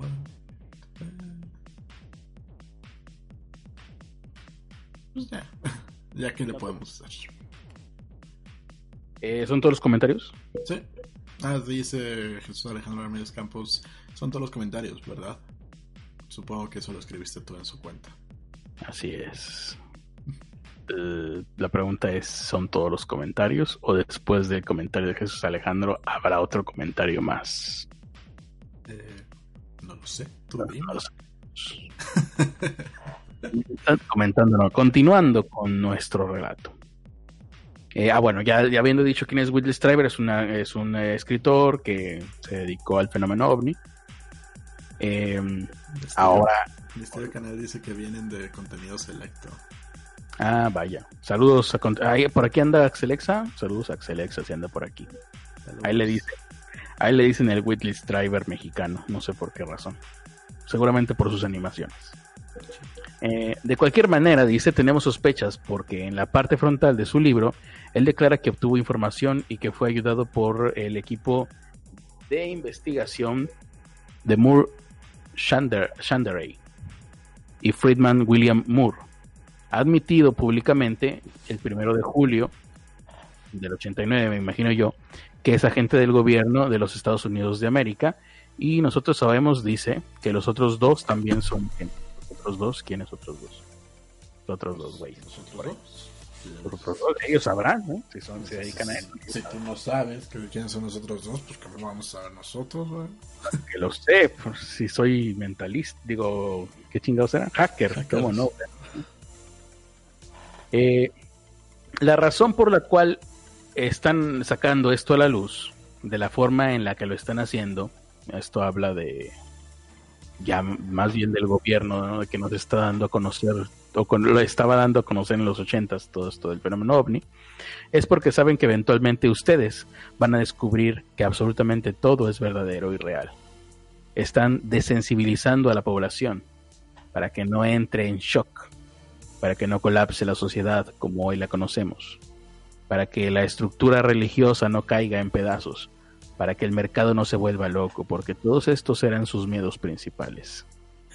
Ahora- O sea, si, si vas a hacer un- una declaración de ese tipo y, y puedes controlarla, o sea, puedes controlar cuándo va a salir la información, lo que menos te va a preocupar es el mercado. Vas a saber hacia dónde apostar en ese mercado. Mm. O destruir por destruir. ¿Sí? si de verdad son personas que se supone que son psicópatas y que quieren mm, eh, lo que proponen estas conspiraciones, que lo que quieren es hacerle daño a la humanidad, pues le hacen daño a la humanidad. Que, me- más daño hacerle que dar a conocer que los extraterrestres son reales. Y según ellos dicen que con esto se va a caer la estructura y las religiones. Bueno, vamos a verlo. Compremos palomitas y sentémonos a ver cómo todo se derrumba. Ahora no hay nada que podamos hacer, dice él, acerca de lo último, porque de hecho ya sucedió. Habrá un segmento de la población que adorará a los alienígenas, y aunque no son diferentes de nosotros, simplemente ellos son de otro lugar, podrán verse un poco distintos, ellos no son dioses, pero ya existen personas. Ya dije la parte en donde los eh, creo que no la dije y no sé si aquí incluya, la incluya. Seguramente sí, porque hace rato dije, ah, no sé si aquí diga esto, pero se supone que bla, bla, bla, y lo siguiente que leí era eso también. Pero los alienígenas, según su conspiración, afirman ser Dios, nuestro Dios. Nosotros conseguimos como Dios. Ok. Dice, están hablando con el gobierno y ellos le dijeron al gobierno, ah, nosotros somos Dios. No sé. Y bueno, él afirma, no, no lo son. ¿Por qué? Porque yo lo sé, porque soy Willis Striver. Digo, Aquí soy... el Alfredo Camacho pregunta cuál es el tema de hoy. ¿Es una teoría de la conspiración vieja? La teoría... La no, es que si lo dices así, suena mejor decir, es la teoría unificada de la conspiración. La teoría madre de todas las conspiraciones después de los ochentas. Eh, acuñada, o bueno, creada, imaginada, eh, alucinada por el padrino de la conspiración, que es eh, Milton William Cooper. La teoría madre de las conspiraciones. Listo. Y les decía, estamos hablando de ella hoy porque hoy, que ahora soy hacker, me metí a la Deep Web y encontré esta información, la saqué en un disquete, aquí lo pueden ver el disquete, y ahora le estamos leyendo desde este disquete. Está muy chiquita la letra para que quepa todo. ¿Tenemos más comentarios? Cacer dice hola, hola Cacer. Ángel Torres dice el Critter es un hacker mentalista y director porno. Eso y ovnis. ¿Eso qué más? Y ovnis. Y ovnis. Sí. Ahora sí son todas. ¿Sí? ¿Eres director porno? Eh, ah, bueno, pero eso es porque era joven y necesitaba el dinero. Tenía que pagar mis estudios. Y no, nunca fui director porno. Hubiera encantado ser director porno. Em, en realidad no hay nada de malo con lo que ha ido sucediendo, excepto por tres cosas. Y bueno, aquí te dice antes de que empieces, nada más mencionó dos cosas. Se le olvidó la tercera cosa, se fue por otro lado. Pero bueno, las tres cosas que son malas. Número uno, cuando ellos decidieron mantenerlos en secreto, los extraterrestres, tuvieron que financiarlo. No podían decirle al público, así que tampoco podían decirle al Congreso. Decidieron financiarlo con ventas e importaciones de drogas. Ahora en los documentos que le dice que está leyendo, en Operación Majority, en la segunda, no recordemos había una Operación Grudge y ahora la Majority, dice específicamente que cuando George Bush era el presidente y CEO de aceites Zapata, él junto con la CIA organizaron la primera importación a gran escala del país, eh, procedente del sur y de América Central, por botes pesqueros hacia las plataformas aceiteras en el mar, fuera de tierra, de aceites Zapata. Zapata se escribe con S, así lo transcriben aquí. Y de ahí introdujo, ah, lo introdujeron a la playa, evadiendo todo tipo de inspecciones y de asuntos legales de cualquier índole. Em, todavía están metiendo drogas con un límite puesto de esta manera. Otra forma fue por contrato con aviones de la CIA, los cuales eh, de una base de aterrizaje en Homestead, eh, de la base de la Fuerza Aérea en Florida, dice tenemos gente desde controladores de tráfico aéreo que han vectorizado planos y que se han asegurado de no intervenir de ninguna manera. Tenemos personal en la base que dicen que los aviones son recibidos por Jeff Bush, quien es hijo eh, de George Bush. Tenemos información de gente que de gente nuestra trabajando en el Golfo de México, fuera de Bahía, en la industria aceitera. Y sí, dicen que las drogas siguen llegando desde las plataformas, o que al menos parte de los encargos llegan desde las plataformas. Eh, dije, eh, bueno, ahí habla, habla un poco acerca de las, de las campañas que viene aquel entonces, ¿no? De solo digan no, no, no, no a las drogas. There's no hope with dope. Em, dice, ahora esa es una de las cosas que están mal. El siguiente paso es mantener el secreto. Han matado a demasiadas personas que trataron de liberar la información. Y si yo no lo hubiera hecho de la manera en la que lo hice, no recuerdo cómo fue que lo hizo, en un libro tal vez no me estarían viendo sentado caminando en esta en este lugar, ¿no? Mataron al presidente Kennedy durante Kennedy y durante el taller para aquellos que no, que no han visto el video, les mostraré en el video quién le disparó al presidente y por qué, o sea, el taller que iban a que, que hicieron en aquel momento, ¿no? Recordemos, esto es una transcripción que hacen de, de este de esta ponencia que hizo, de esta conferencia que hizo. Em, Dice, entre los años, me pregunto si, dice, les voy a mostrar quién le disparó al presidente. Me pregunto si, voy a checarlo, cuál, era su teoría de quién le disparó. Me pregunto si habrá sido el hombre de la, del, del paraguas. Em, dice, entre los años 70 y 73, en la operación Majority, declaró literalmente que el presidente Kennedy ordenó un MJ-12 para detener la importación y venta de drogas al pueblo americano, que había ordenado implementar un plan para revelar la presencia alienígena. Ok, le valió madre y mezcló todo. Eh, al pueblo, eh, dice, al año siguiente iba, iba a hacerlo, ¿no? Eh, Majestic 2 implementó el plan y lo llevaron a cabo en Dallas.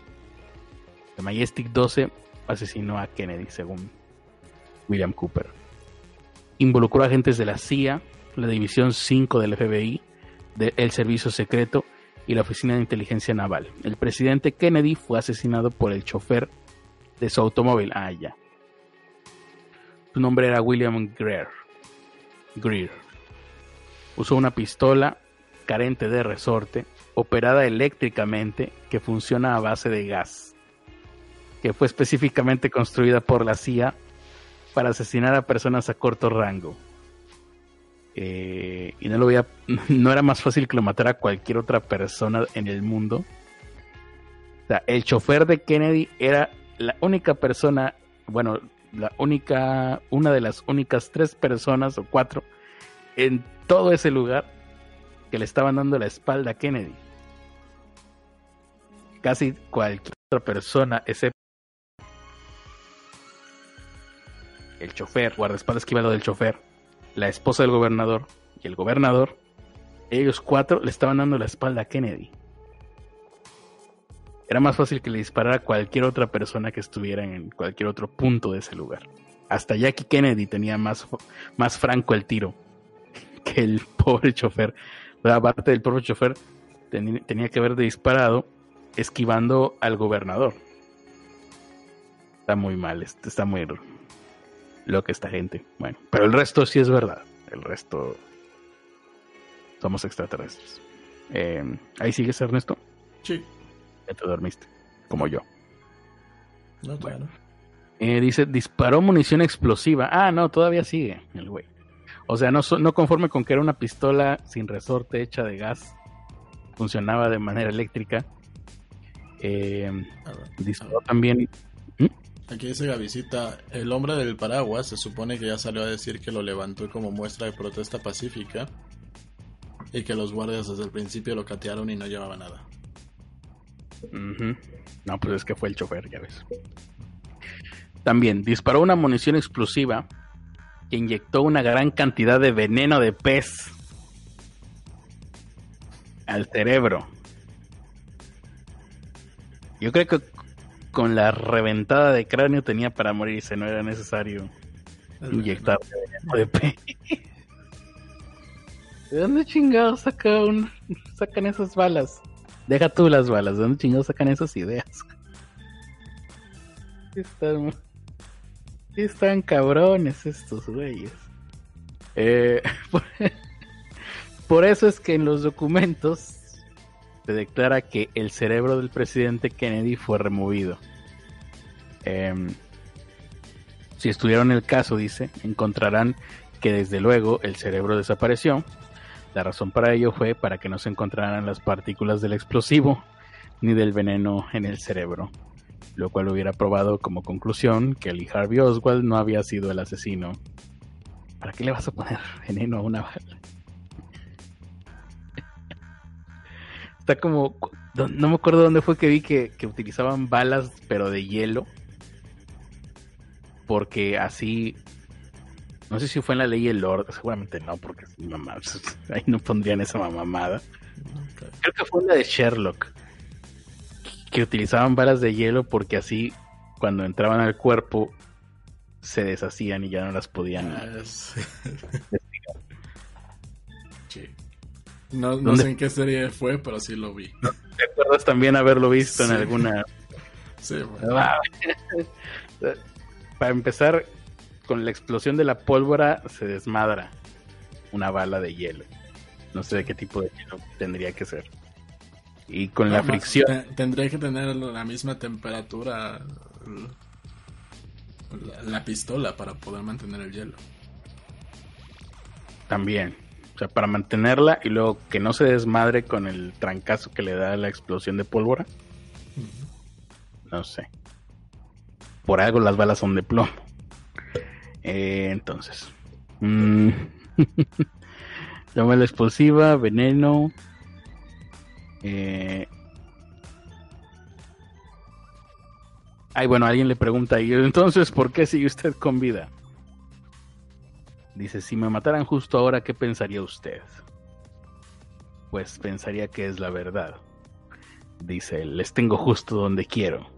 Si me tocan, cualquier persona que me haya escuchado hablar va a estar completamente enojado y va a saber con certeza que todo lo que escuchó que dijera yo, que me escuchó decir, es real. Mientras no me toquen, siempre habrá alguno de ustedes que se quedará solo pensando y dudando. Pero eventualmente vamos a conseguir Ah, bueno, es más o menos lo mismo que decía Jonathan Reed, ¿no? Em, pero eventualmente uno decía, pues, pues, a ver, traes un objeto de origen extraterrestre y para empezar, lo dejaron pasarlo por la aduana hacia México ya era el 2001, ya no sé si ya habían caído los Torres Gemelas, pero era un objeto extraterrestre, era un la aduana México y viceversa. Hay formas. No, pero él él pasó por aduana.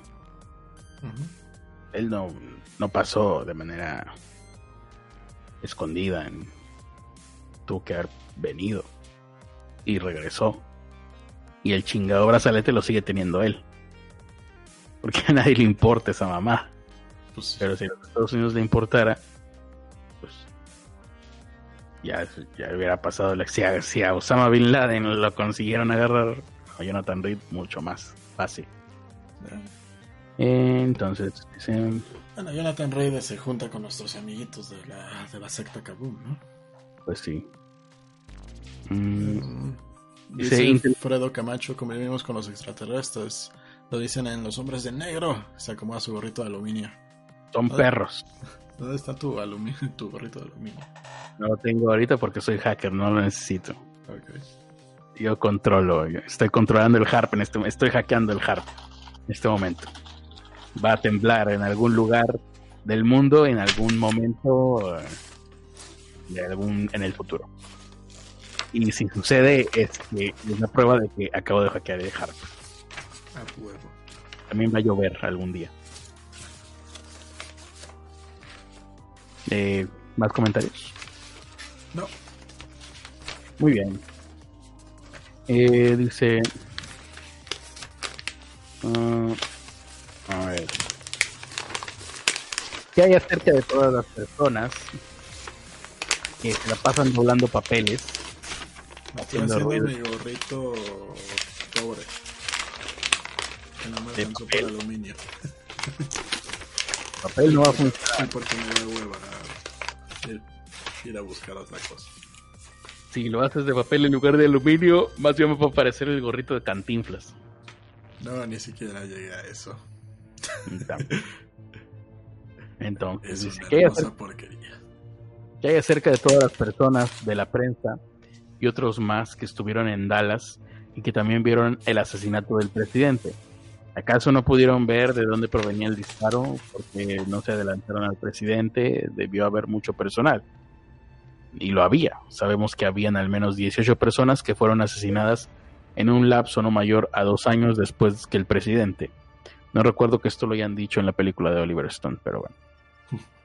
Las estadísticas de que eso sucediera son de una en 300 mil trillones. O de una en una si estás en México. De una, ahí sí, en el caso de Colosio sí, sí hay un, récord de que todos pierden. Y en culé. Y lo había, eh, bueno, eh, otra pregunta, ¿por qué tuvo que ser el chofer el que le tenía que disparar a Kennedy? si acaba de decir el Critter que era de los pocos que estaban dándole la espalda, dice aquí. Porque los otros idiotas fallaron, ok. Fueron un total de tres disparos al presidente. Uno le dio en la garganta y no lo mató. Y los otros dos le dieron a John Connelly, eh, que es el que era en ese momento el gobernador de Dallas. El que fue disparado desde los arbustos le dio al presidente en la garganta. Ah, pero o sea, el caso es que Oswald no disparó ni uno. Los otros dos disparos provenieron directamente por detrás de la limusina, no desde el edificio donde estaba la librería escolar, y le dieron al gobernador Connelly. El gobernador Connelly en los círculos comunitarios de inteligencia se le conoce como un hombre que realiza, un maker, porque recibió dos balazos y aún así mantuvo su boca cerrada. Ah, no, entonces no es un hombre que realiza, qué chingados sería. Bueno, podría checar la otra versión, pero me da flojera. ¿Cómo explica que el chofer, sentado al frente en la parte izquierda del automóvil, pudo volarle el lado derecho de la cabeza a Kennedy? Aquí te quería agarrar. Eh, dice ¡Magia! ¡Magia! ¡Satán tuvo la culpa! ¡La explicación más viable! Alienígenas ancestrales. no ven Discovery Channel, ah, lo ven. Ahí es donde entran nuestros amiguitos pequeños alienígenas. Ellos se encargaron de todo. Pregúntenle al hacker Critter. Para aquellos de ustedes que han estado escuchando a todos estos personajes de shows, en donde su trabajo es precisamente entretenerlos y que no han hecho ninguna investigación seria alguna. Si desean venir al taller, les mostraré cómo en el video se llevó a cabo. Ah, ok, tienes que ir al taller. Verán que Kennedy de hecho estaba hundido contra Jackie. Su cabeza estaba volteada en, esa, en esta dirección. Fue muy simple, pues sencillo y le verán que en sus propios ojos, ni madres. no. vengo a su taller, ¿me da 10 pesos? ¿Me mm. vas a enseñar cómo mataron? No, me dabas 10 pesos. Primero dame el dinero y después ya te digo si sí o si no. Hoy no puedo, eh, adiós. Le quité 10 pesos. Aquí la el único problema para nuestro pobre, pobre Milton William Cooper, que esto, les recuerdo, lo dijo en 1989, una conferencia de 1989, es que en el año 2006 se hizo una remasterización del video del Zapruder y pues ahora lo podemos ver con más claridad de lo que él lo pudo ver jamás. Y pues sí, es no solamente es imposible, es estúpida la teoría de que el chofer le disparó. Em, se vería muy claramente en el video remasterizado. Ahora sí, ¿qué dije yo? ¿Qué me llamas? Em, no, ahorita no, no ayer. ¿Por qué nadie había nunca antes mencionado lo que el señor Cooper estaba diciendo aquí? Y que si había más gente que lo sabía, ¿por qué lo guardaron en secreto? Y bueno, responde, no ha sido secreto, yo lo estoy mencionando justo ahora. Bill English estaba hablando de ello hace ya ocho años, voy a tener que googlear quién es ese güey, pero todo el mundo se burló de él. John Lear ha estado hablando de ello desde hace tres años. ¿Quién es John Lear? ¿Por qué me suena? Voy a tener que googlearlo porque la duda me está comiendo las entrañas. John Lear. Dice Ángel Torres: Vivimos en una sociedad secreta. Así es. Eh, ¿Quién dijo? Eh, Ángel Torres. Mientras se pintaba como el guasón. Como el bromas. Bueno, John Lear es un güey, en fin. Eh, continuando, porque ya son todos los comentarios, ¿verdad? Sí. Eh, todo mundo se reventó a carcajadas también de John Lear. Ahora, habemos tantas personas hablando acerca de lo que realmente sucedió que la población está empezando a escuchar. Y ya era hora. Bueno, 30 años después, spoiler, no, no, no fue suficiente es hora de que dejemos de comportarnos como tontos. Y empecemos a creer que a JFK le disparó su, su chofer. ¿Y qué, opina, eh, qué opina Navidad acerca de esto? ¿Qué opina acerca de esto? ¿Vas a leer algo? No, pero ojalá nos... Ojalá nos aceptara una de las invitaciones y le preguntaremos. ¿Y qué opinas de lo de Kennedy? A ver, cuéntanos. No sé Me da miedo. ¿Qué tal si algún día en el futuro queremos hacer algo serio y sacan que hicimos una entrevista con Pati Navidad hablando de extraterrestres? Es México. Todos los que quieren hacer algo serio en algún momento hicieron algo ridículo. La gente se olvida de ello, ¿no? Se olvidaron de lo de Gloria Trevi. Se podrán olvidar. Sí. Confiemos en Gloria Trevi entonces. Eh, otra persona preguntó, ¿no hay nadie más eh, que no sea el gobierno que haya podido descubrir la tecnología de la energía que tienen estos alienígenas? Sea lo que sea que eso signifique. hay muchas personas que han encontrado caminos y han sido detenidos. A ver si menciona Nikola Tesla. Y continúan siendo detenidos porque una vez que entiendes esta energía, la tendrás gratis. Por eso es que los siguen deteniendo. Sí, pero bueno. Ajá. En el video del asesinato que, fue examinado por muchos expertos, ¿por qué no concluyeron que el chofer de Kennedy fue el asesino? Porque todos están de acuerdo. Examinando por, dice, casi cualquier película que puedas comprar tiene ese segmento editado o borrado. Siempre puedes ver que una persona corre al fondo. Corren aquí y de repente están del otro lado. Corriendo, eh, no es cierto. Eh, dice, verás en la mayoría de los videos que hayas visto en la televisión o en las películas, o si de alguna manera te pones a investigar en, eh, forma, verás que William Greer empieza a girar su cabeza, dice, eh, bueno, lo muestra. por eso es que lo borraron. Y en la mayoría de ellos, voy a checarlo, pero estoy seguro de que no. Y en la mayoría de ellas dice, les puedo apostar que cada vez que vieron el video en televisión, nunca observaron al chofer. De cualquier manera, si realmente son honestos con ustedes mismos mm, y conmigo, saben bien que sus ojos estaban puestos todo el tiempo en Kennedy. Eh, esto tal vez funcionaba en... Créeme, fuente, te lo juro por esta. Esto tal vez funcionaba en el 89, pero ahorita que todo el mundo puede ir a YouTube, seguramente quienes nos estén escuchando están ya con otra ventanita en YouTube y buscan Pruder Film HD, pues ahí van a ver que no hay ningún tipo de fogonazo, dice él que es de gas, es eléctrica la pistola, pues no hay ningún tipo de indicación. Eh, y aparte no hay no hay un tiro franco, ¿no? No, no hay una manera en la que el chofer pueda alcanzar el lado derecho de la cabeza de Kennedy. Mm, dice, podemos hacer para, ¿qué podemos hacer para ayudar a sacar a todo esto a la luz? Ah, vamos a ver. Podemos hacer todos los que estamos aquí en el podcast para que todo esto, aparte del podcast mismo que acabamos de hacer, para que todo esto salga a la luz. Eh, y bueno, alguien que hay que revelarnos, hijo de su puta madre. ¿eh? Vender luces pues... Lleve su luz con su video de Kennedy para que usted descubra la verdad por usted mismo, por favor. La verdad que yo le digo que es la verdad. Exactamente.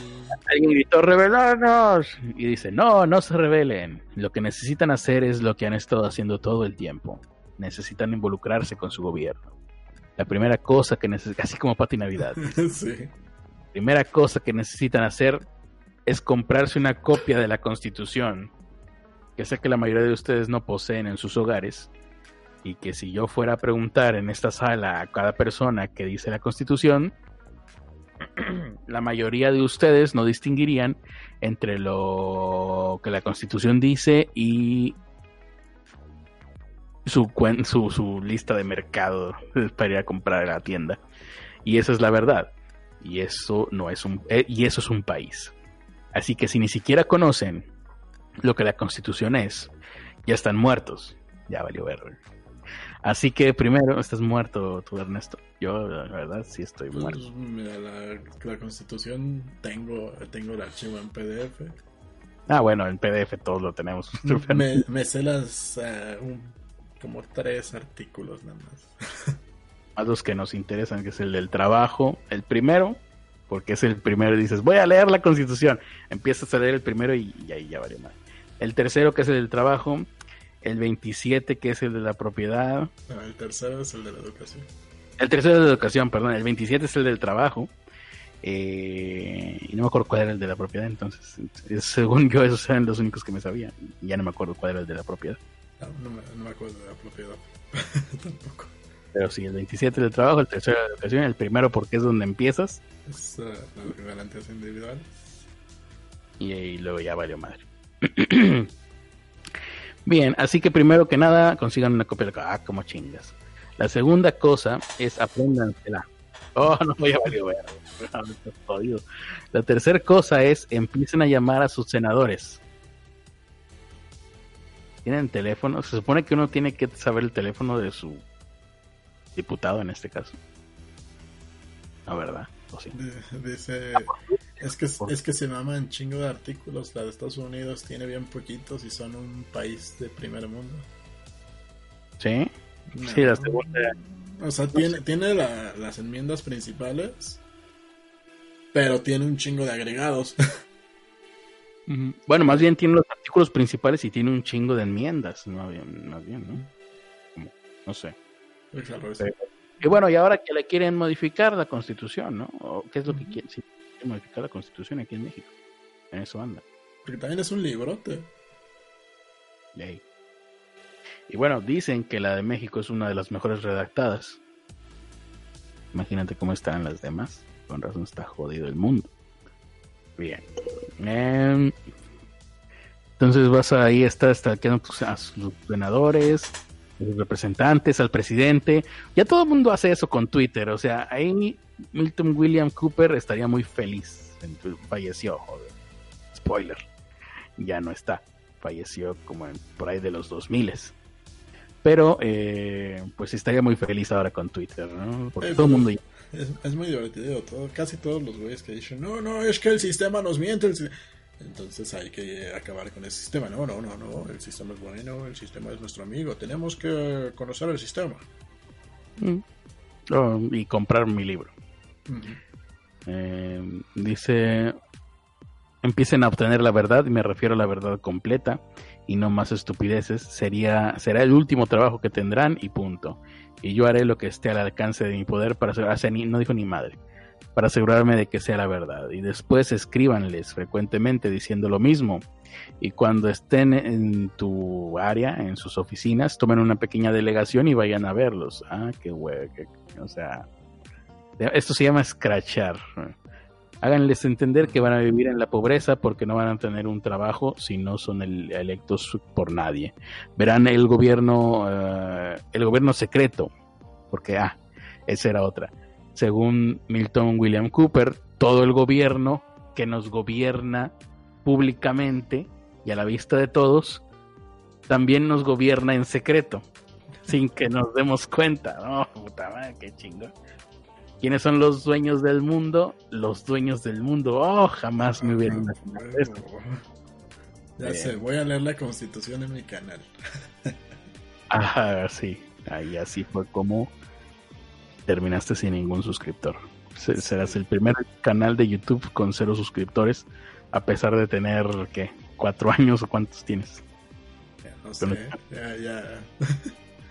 ya perdí la cuenta. La mejor no nos recordemos. quiero recordar. Sí. Eh, dice, también tienen el derecho a petición de que el gobierno repare todos los daños, todos los daños de que, así que ustedes son poderosos, ah, huevo. Solo sean... Eso en Estados Unidos, aquí no exige... no podemos exigir reparación de daños, a menos que sea demasiado público. A menos que sea por porque te acusaron de haber matado a tu hija. Ah, entonces ahí sí, te dan un chingo de lana. Y aunque ya tenías un chingo de lana, te dan más. Eh, dice, este voto que tal vez no realizaste, bueno, ahí está diciendo, voy a, votar, yo creo. Dice, en fin, que fue entregado a los alienígenas a cambio de su tecnología. Ah.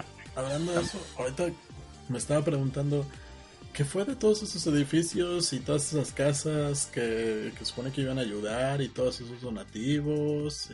Y el fondo que se supuestamente el PEJA había mandado de Morena y los demás partidos también habían mandado para para la reconstrucción de todos esos edificios. Porque yo he pasado por ahí y siguen cerrados varios de esos. Ajá. Ah, bueno, lo que pasó Ernesto es que puntualmente, debido a, la coyuntura que se está viviendo, se llegó a la conclusión de que eres un fascista. ¿Cómo te atreves a cuestionar a nuestro bello gobierno? ¿Qué te pasa? un moralmente derrotado. Oye, pero eh, es para todos los lados, o sea, PRI, PAN, Morena, todos eh, supuestamente dieron un pinche donativo chingoncísimo con lo que les alcanzaba para construir otros otros edificios exactamente iguales a los que estaban ahí. Y, pues ahí siguen destruidos. Mm. Pues sí. Sabrá Dios. Hay cosas que es mejor no preguntar. Lo bueno es que ¿Para qué quieres saber eso? sí, ¿para qué, jaja, ¿para qué quieres saber eso? Jaja, saludos, ¿no? Sí. Eh, lo bueno es que ahora ya todo el mundo dio al teletón también, entonces eso va a ayudar más. lo que sea que ayudar al teletón. Mm. no me queda muy claro. Con tantos casos de quejas y tantas cosas extrañas. Pero bueno. Eh, Nada más esperemos que no vuelva a temblar. Porque ahí sí. Mejor. Está cabrón. Em, tiene. No, ¿qué, fue lo que le entregaron a los alienígenas a cambio de tecnología? Personas y animales. Me parece una. Me salió muy barato, entonces, sí, si estamos hablando de tecnología alienígena a cambio de personas y animales, no pueden ser muchas. ¿Cuántos casos de abducciones alienígenas se han sabido en décadas? Lo suficientes para llenar un libro tal vez. No demasiados. Eh, así que pues y animales, pues animales, pues son animales. Váyanse a un rastro y ahí hay un chingo. ¿Tiene la Unión Soviética algo que ver en todo esto? Aquí te quería agarrar. La Unión Soviética y los Estados Unidos han sido aliados cercanos desde el fin de la Segunda Guerra Mundial y han estado participando muy de cerca en los programas secretos espaciales todo este tiempo. Los soviéticos tienen lo mismo que nosotros tenemos. Eh, lo que ven que pasa en la cuadra soviética, esto todavía no caía la Unión Soviética cuando sucedió esta, esta conferencia. Y dice, lo que ven que pasa ahí en, la Unión Soviética no es el resultado de la gente poniéndose de pie y diciendo, queremos ser libres, porque para empezar no hablan español. Es el resultado de los banqueros internacionales diciendo, derrumben las fronteras y conozcan la mitad del oeste, den a su gente algo de libertad, todo eso.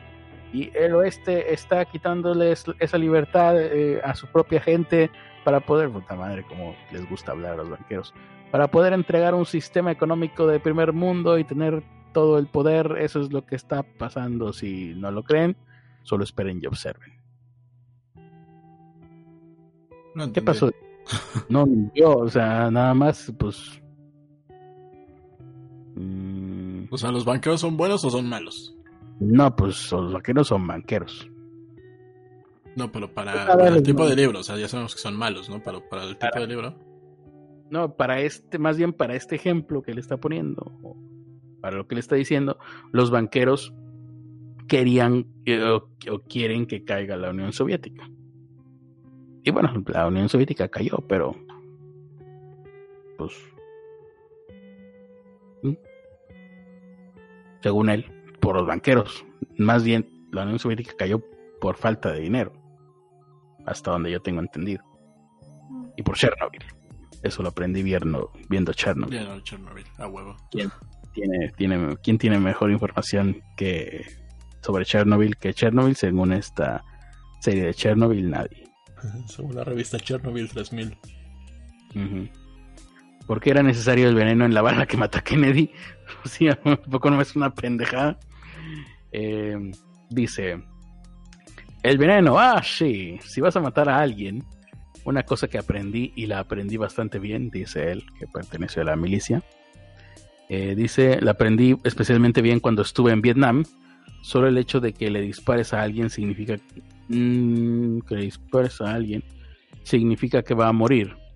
Y si no se mueren, créeme que se van a enojar mucho. Y si tienen una pistola, estás muerto. Mm, pero no creo que sea el, la Mm. situación Kennedy. Estoy casi seguro de que ese mito viene desde la Primera Guerra. ¿Qué cosa? El de las balas, Balas con con veneno. Ah, sí, no, no, no sabría.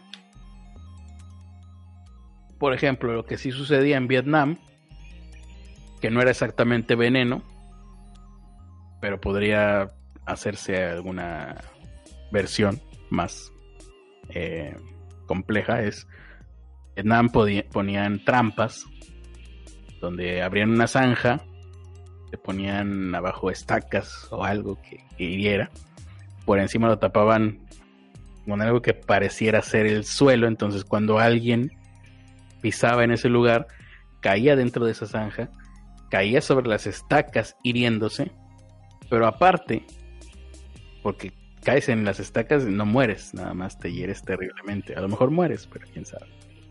Pero aparte ese, ese lugar tenía suciedad, eh, material fecal, cosas que estuvieran insalubres básicamente material fecal, heces humanas.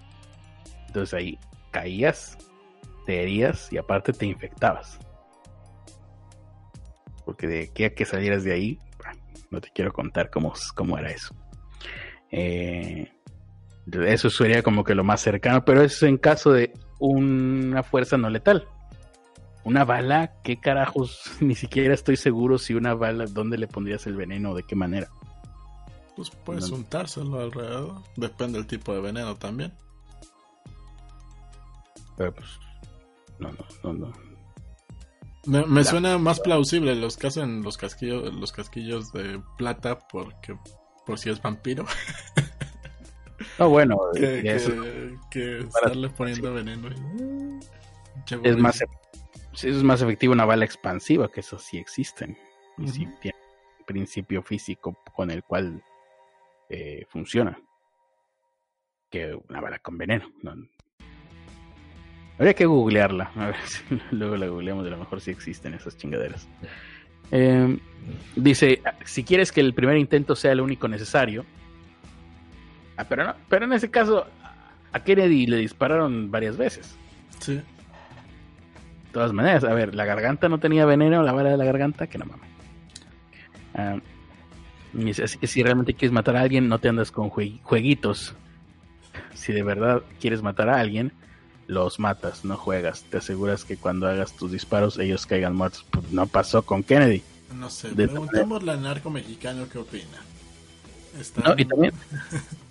Sí. Eh, eh, eh, ¿Ellos se van a poner a meter ahí veneno? ¿O van a sacar las armas más pesadas para que no haya posibilidad de supervivencia? Y aparte, las balas que le dieron al gobernador, esas no traían veneno. Nada más la de la cabeza.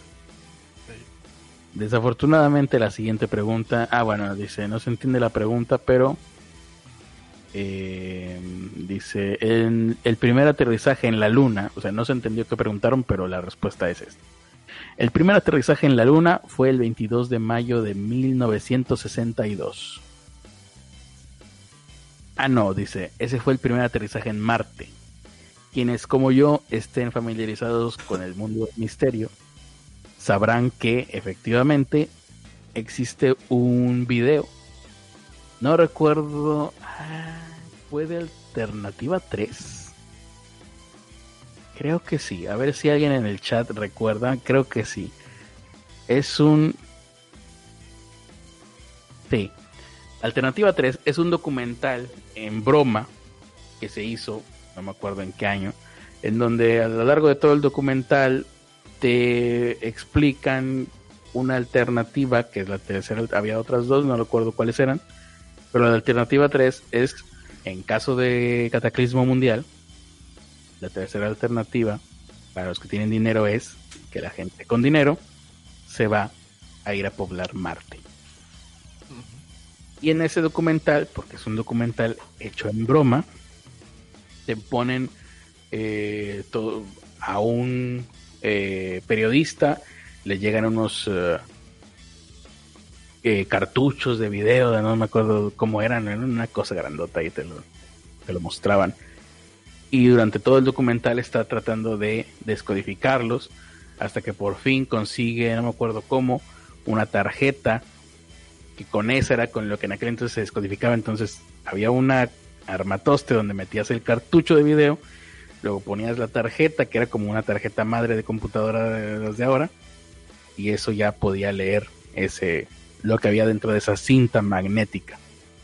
Y lo que había dentro de esa cinta magnética es el video de un aterrizaje en el planeta Marte del año 1962. Pero todo eso fue un, un, video creado. No recuerdo por qué, si fue por la BBC o por qué, por cuál compañía fue. Pero pues sí. Hubo en el, uh, por cuestiones de logística, se tenía planeado, se hizo este video, este documental, para ser presentado el primero de abril, de no me acuerdo qué año porque es el April's Fool, el Día de los Inocentes gringo. Pero por alguna cuestión no se pudo poner ese día exactamente y se puso algunos días después o a la siguiente semana. Entonces ahí ya no quedó. El material originalmente había sido hecho para el Día de los Inocentes, pero no se pudo publicar en ese día y lo publicaron en otro día. Hubo una confusión muy grande y aún, bueno, aún hoy seguramente hay gente que cree que es real, pero eh, en su momento hubieron medios de comunicación que sí lo retomaron como algo real. Ya te imaginarás el desmadre que se hizo. Eh, hay, hay un programa de España donde te presentan ese documental como si fuera real. Todavía no les eh, yo me imagino que en aquel entonces la información era muchísimo más lenta, entonces todavía no les llegaba la aclaración de que no, era broma. Pero bueno. Eh, y seguramente de ahí lo retoma, ¿no? Dice, el 22 de mayo de 1062 fue la fecha en que se utilizó una propela de hidrocin voló aproximadamente tres órbitas y aterrizó el 22 de mayo de 1962. Aquí ha de estar mal la, la transcripción. 1962. Dice, era un híbrido Estados Unidos-ruso. La primera ocasión en que aterrizamos en la Luna fue por ahí de probablemente mediados de los 50, según él. O sea, Fuente Verdane. Fuente yo yo mismo el más mejor y el más bonito. Eh, por un lado están los güeyes que dicen que nunca llegamos a la luna y, luego por otro lado está Milton William Cooper que dice que llegamos a mediados de los 50. Yo prefiero creerle a Milton, si nada más es entre uno y otro, yo prefiero creerle a Milton William Cooper. Aquí el único problema es que a la luna llegamos en 1969. Em, dice, ¿Por qué, en ese, entonces fue cuando el presidente Kennedy declaró que quería que un hombre pisara la luna a finales de la década cuando ya teníamos una base allá arriba? Pues porque sí, porque a mí se me ocurrió. Em, dice, también tenemos una base en Marte. Dice, no sé la fecha exacta en la que tuvimos la base en Marte, pero conozco el nombre del proyecto. Se llamó Adán y Eva. Hmm. Había un... Eh, eh, eh, Evangelion era un documental también. Hay una conspiración en donde se pretende que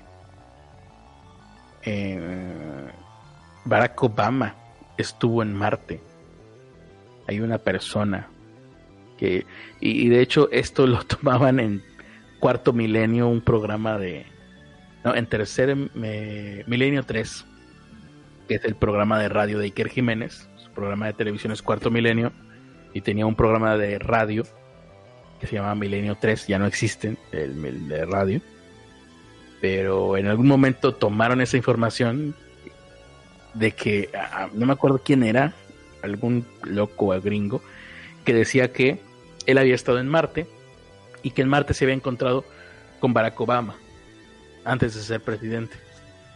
Que lo estaban preparando para ser presidente Barack Obama.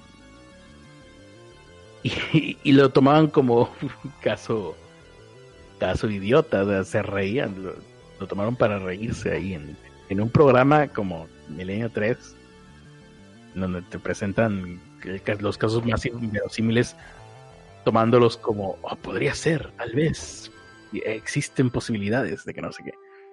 Y este caso ya de plano no, no tuvieron por dónde agarrarlo y lo agarraron a, a cotorreo. Eh, dice, ¿cuándo, ¿desde cuánto tiempo conoce esto, estas paparruchas que nos está diciendo usted, señor? Y aparte dígame, ¿está sobrio o no? Dice, bueno, lo revelé públicamente por primera vez el 2 de julio de 1989, es decir, acababa de pasar porque esto es de noviembre del 89. Y en un periodo de tres semanas de esa vez, el gobierno, para lograr que el pueblo americano no me escuchara, dijeron que tenían planeado construir una base en la Luna y una colonia en Marte. Aclaro, dijeron esto para atacarme, para atacarme. Ahora, tras tres días previos a mi discurso, los representativos de la NASA dijeron nunca podremos tener una colonia en Marte. Es imposible que exista una colonia en Marte porque Marte es un planeta muerto. Y no es un planeta muerto, dicen. Les han mentido acerca de Marte. Mm. Dice, ah, ah, en, el público no hay un güey que dice, soy representante del Instituto Christic y quién sabe qué chingados era Christ.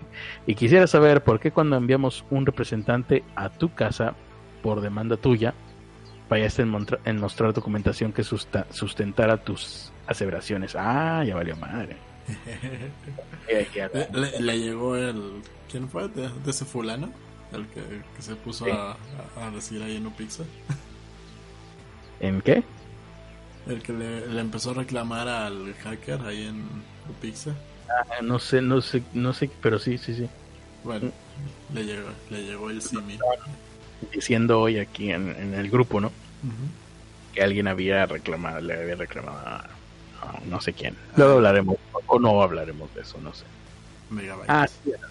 Ah, sí. Ah. Es que tú acabas de escuchar ese programa. para mí pasó hace cinco años, para ti pasó hace dos. ¿Cómo está eso? El tiempo relativo. Tiempo relativo, exactamente. ¿Cómo se llama? No me acuerdo. Ramírez, no sé. Megabyte. Megabyte. sí, pero no me acuerdo cómo se llama el, el cuate. Ah, estamos hablando del hacker de Hacking México, ¿no? Sí, no, no me acuerdo cómo se llamaba. Mi atención no dio para tanto. Entonces le responde a ese fulano. En primer lugar, no fue bajo demanda mía. Jamás he contactado con el Instituto Christic. De lo que sea que eso signifique.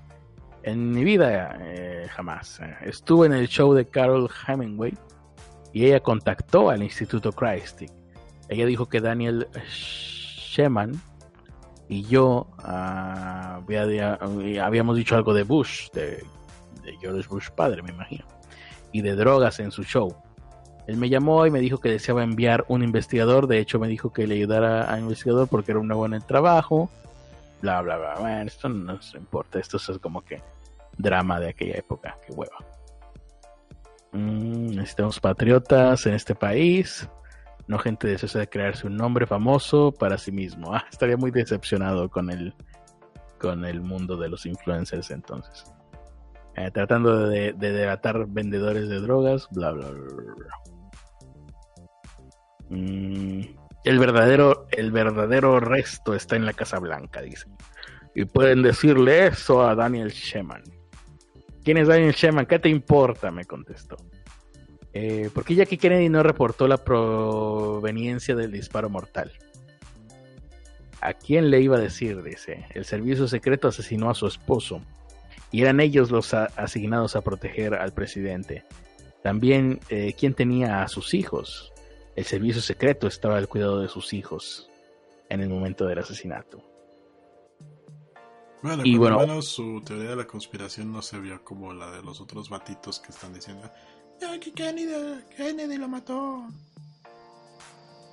¿Eh? ¿Cómo? ¿Qué? ¿A quién, quién lo mató quién? Que Jackie Kennedy lo mató. que Jackie Kennedy mató a Kennedy una pistola que tenía escondida en el ramo de rosas que le dieron. Sí. Que por eso las rosas eran amarillas, no sé qué chingados. Em, y bueno, otro güey, este güey sobre Kennedy este güey se quedó pensando en Roswell. Ya la nave estrellada en Roswell, Nuevo México, quedó completamente destruida junto con todos sus tripulantes. Los seres tripulantes estaban todos muertos y la nave no quedó totalmente destruida, pero sí severamente dañada.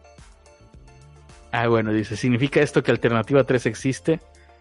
Existe tanto como lo existe Alternativa 2. Aquí están hablando de, del documental. El documental falso. Sí, el documental falso. Ok. A ver, aquí, aquí hay una parte en donde interviene otra persona. Y creo que es el momento perfecto para ver si hay algún comentario. Sí.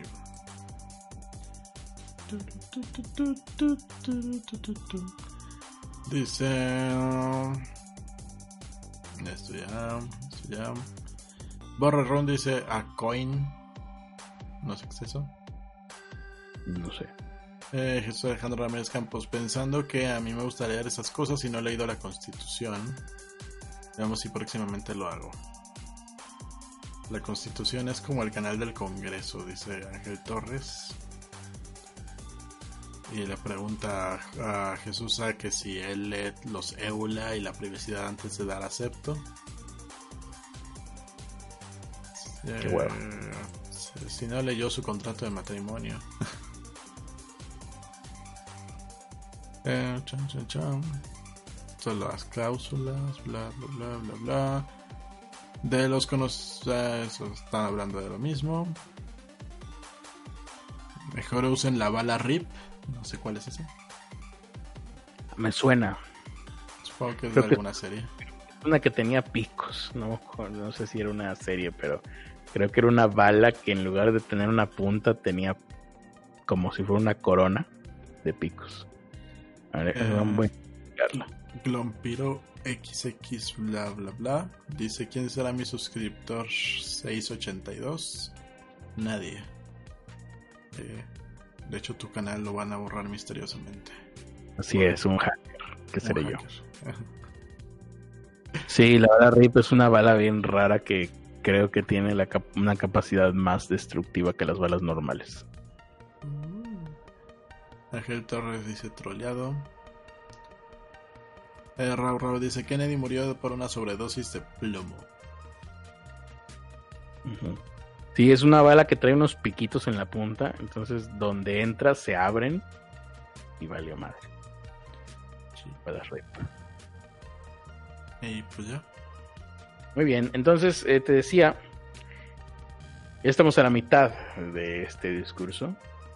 Creo que hemos eh, descubierto muchas cosas el día de hoy. Eh, Creo que es mejor creo que es demasiado por un día que lo debemos de dividir en otro Sí. programa de Hacker Eres tú. Habrá otros programas, probablemente mañana si no pasa nada interesante, en donde seguiremos con esta charla de Milton William Cooper y su teoría unificada de la conspiración. Hasta aquí es como una entrevista a este batito. Más o menos, sí. Todo lo Pero- demás es igual, una entrevista este batito. No estoy seguro porque no lo he leído. Eso sería ser demasiado responsable y yo no soy así. bueno, sí, no, no hemos leído el que es porque vamos a leer esta semana. Ujú. Che, che. Mm. Bueno, Y bueno, pues más o menos por ahí va este asunto. Recuerden, esto es información directamente desde la Deep Web. Esto no lo encontrarán ni siquiera en el canal de Dross. O sí, no lo sé, no he checado. Habrá que checar. Hablado de William Cooper. Y bueno, pues nada, hasta aquí llegamos el día de hoy. Eh, no sé si alguna observación que quieras hacer, Ernesto, acerca de mis capacidades de hacker. ¿no puedes haber conseguido un documento más nuevo? Eh, es, es el punto, Ernesto. ¿Para qué quieres un documento nuevo? No, no, no. Eh, es más, ocupando tus poderes de hackers, ¿no pudiste haber sacado los boletos ganadores de la lotería? Soy hacker, no adivino del futuro. Ah, pues, eh, son unas máquinas que ya, ya todas son digitales. Que las... Te puedo, te puedo sacar los boletos ganadores de la lotería anteriores al día de hoy. Todos los que quieras. Eso sí. Eso los puede sacar cualquiera. Pues sí. Pero no pudiste haber sacado, no sé, hackear el, gobierno para que nos dieran una concesión o algo así. Ah, ¿quién te dice que no lo he hecho? pues yo te digo que no. bolsillo. pues yo te lo digo, no lo he hecho. Pero, ¿sabes qué sí puedo hacer, Ernesto? ¿Qué? Entender más o menos eh, el código binario para representar números en dos, en, unos y ceros. Eso puedo.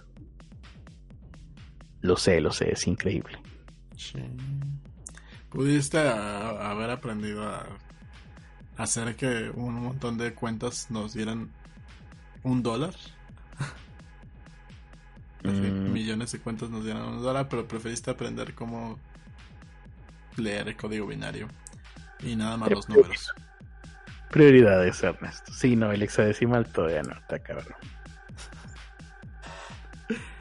Pues bueno, muchísimas gracias por habernos escuchado. Vamos con los productores. Porque ya tenemos más productores. Yupi, por fin. Gracias a que soy hacker. Eh, pues sí, de hecho sí. de hecho sí, por, eso hay uno más.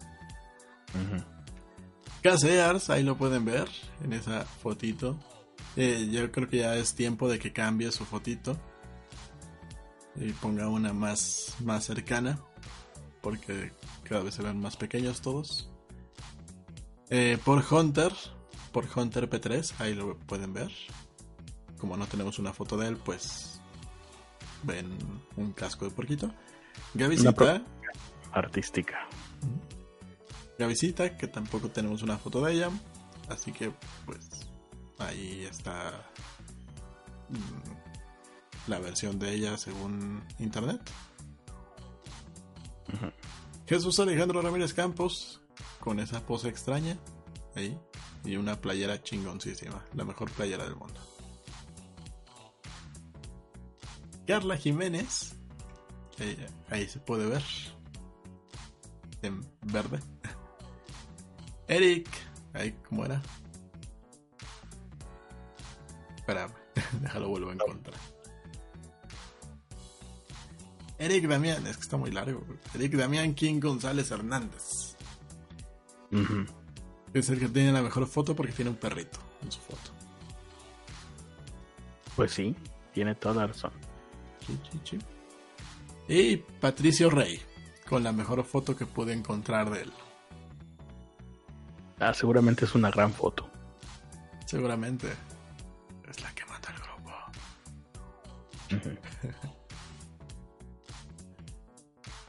y los miembros Showwalkers, que también nos apoyan, pero no tanto.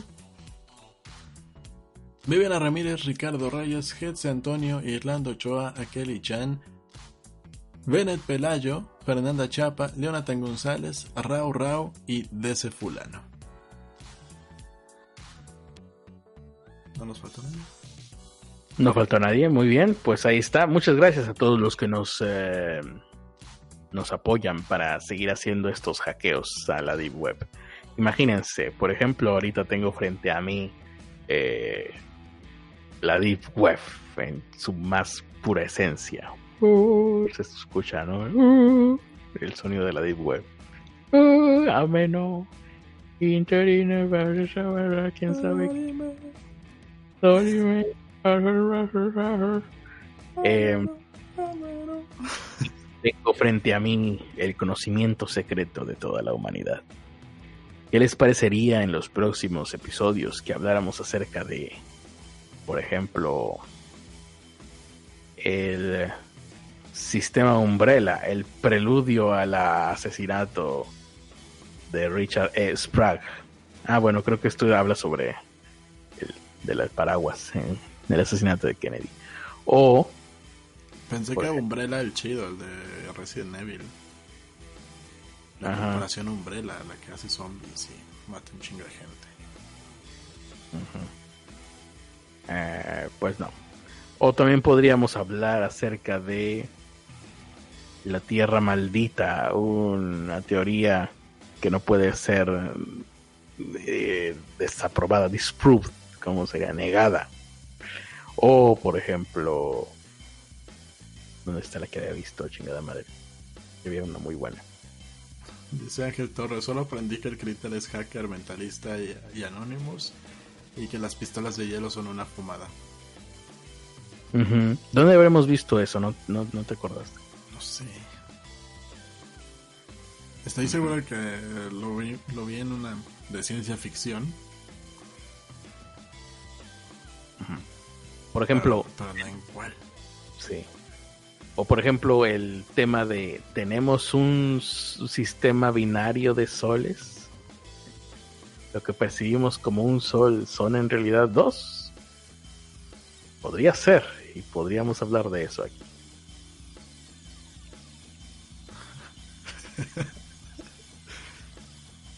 Sí. Por, por favor, denos en Patreon, ya no tenemos idea qué hacer.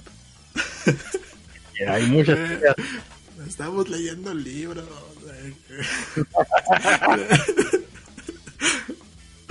No, y mejor. Bueno, Ya ya. Ya vimos ya- que no hay- ya vi que alguien ya está haciendo lo que nosotros habíamos dicho que, que hicieran. De leer la cartilla moral y hacerle el no creo en la cartilla moral. Alguien ya lo está haciendo en, en un podcast. me lleva.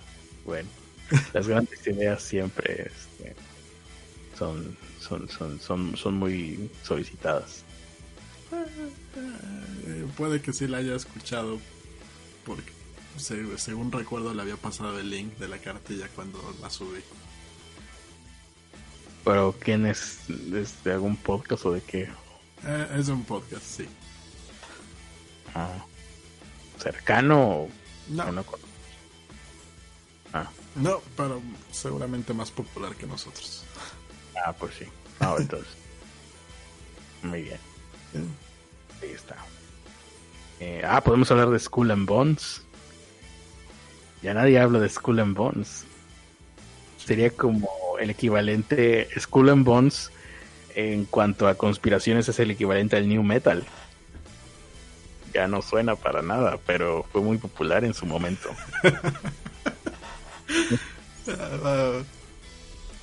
voy a buscar yo también alguna conspiración para contribuir al tema. Ajá, o sobre O, las o- o armas. más bien avísame cuál va a ser para yo también buscar info. Y arruinarlo. Bueno. Ya veremos, ya veremos. Por pronto, síganos escuchando el día de mañana y regresaremos con más o con menos. Depende del éxito que haya tenido esta, esta transmisión. Y recuerden. Ya se me olvidó. Oh, habrá que recordarlo más seguido.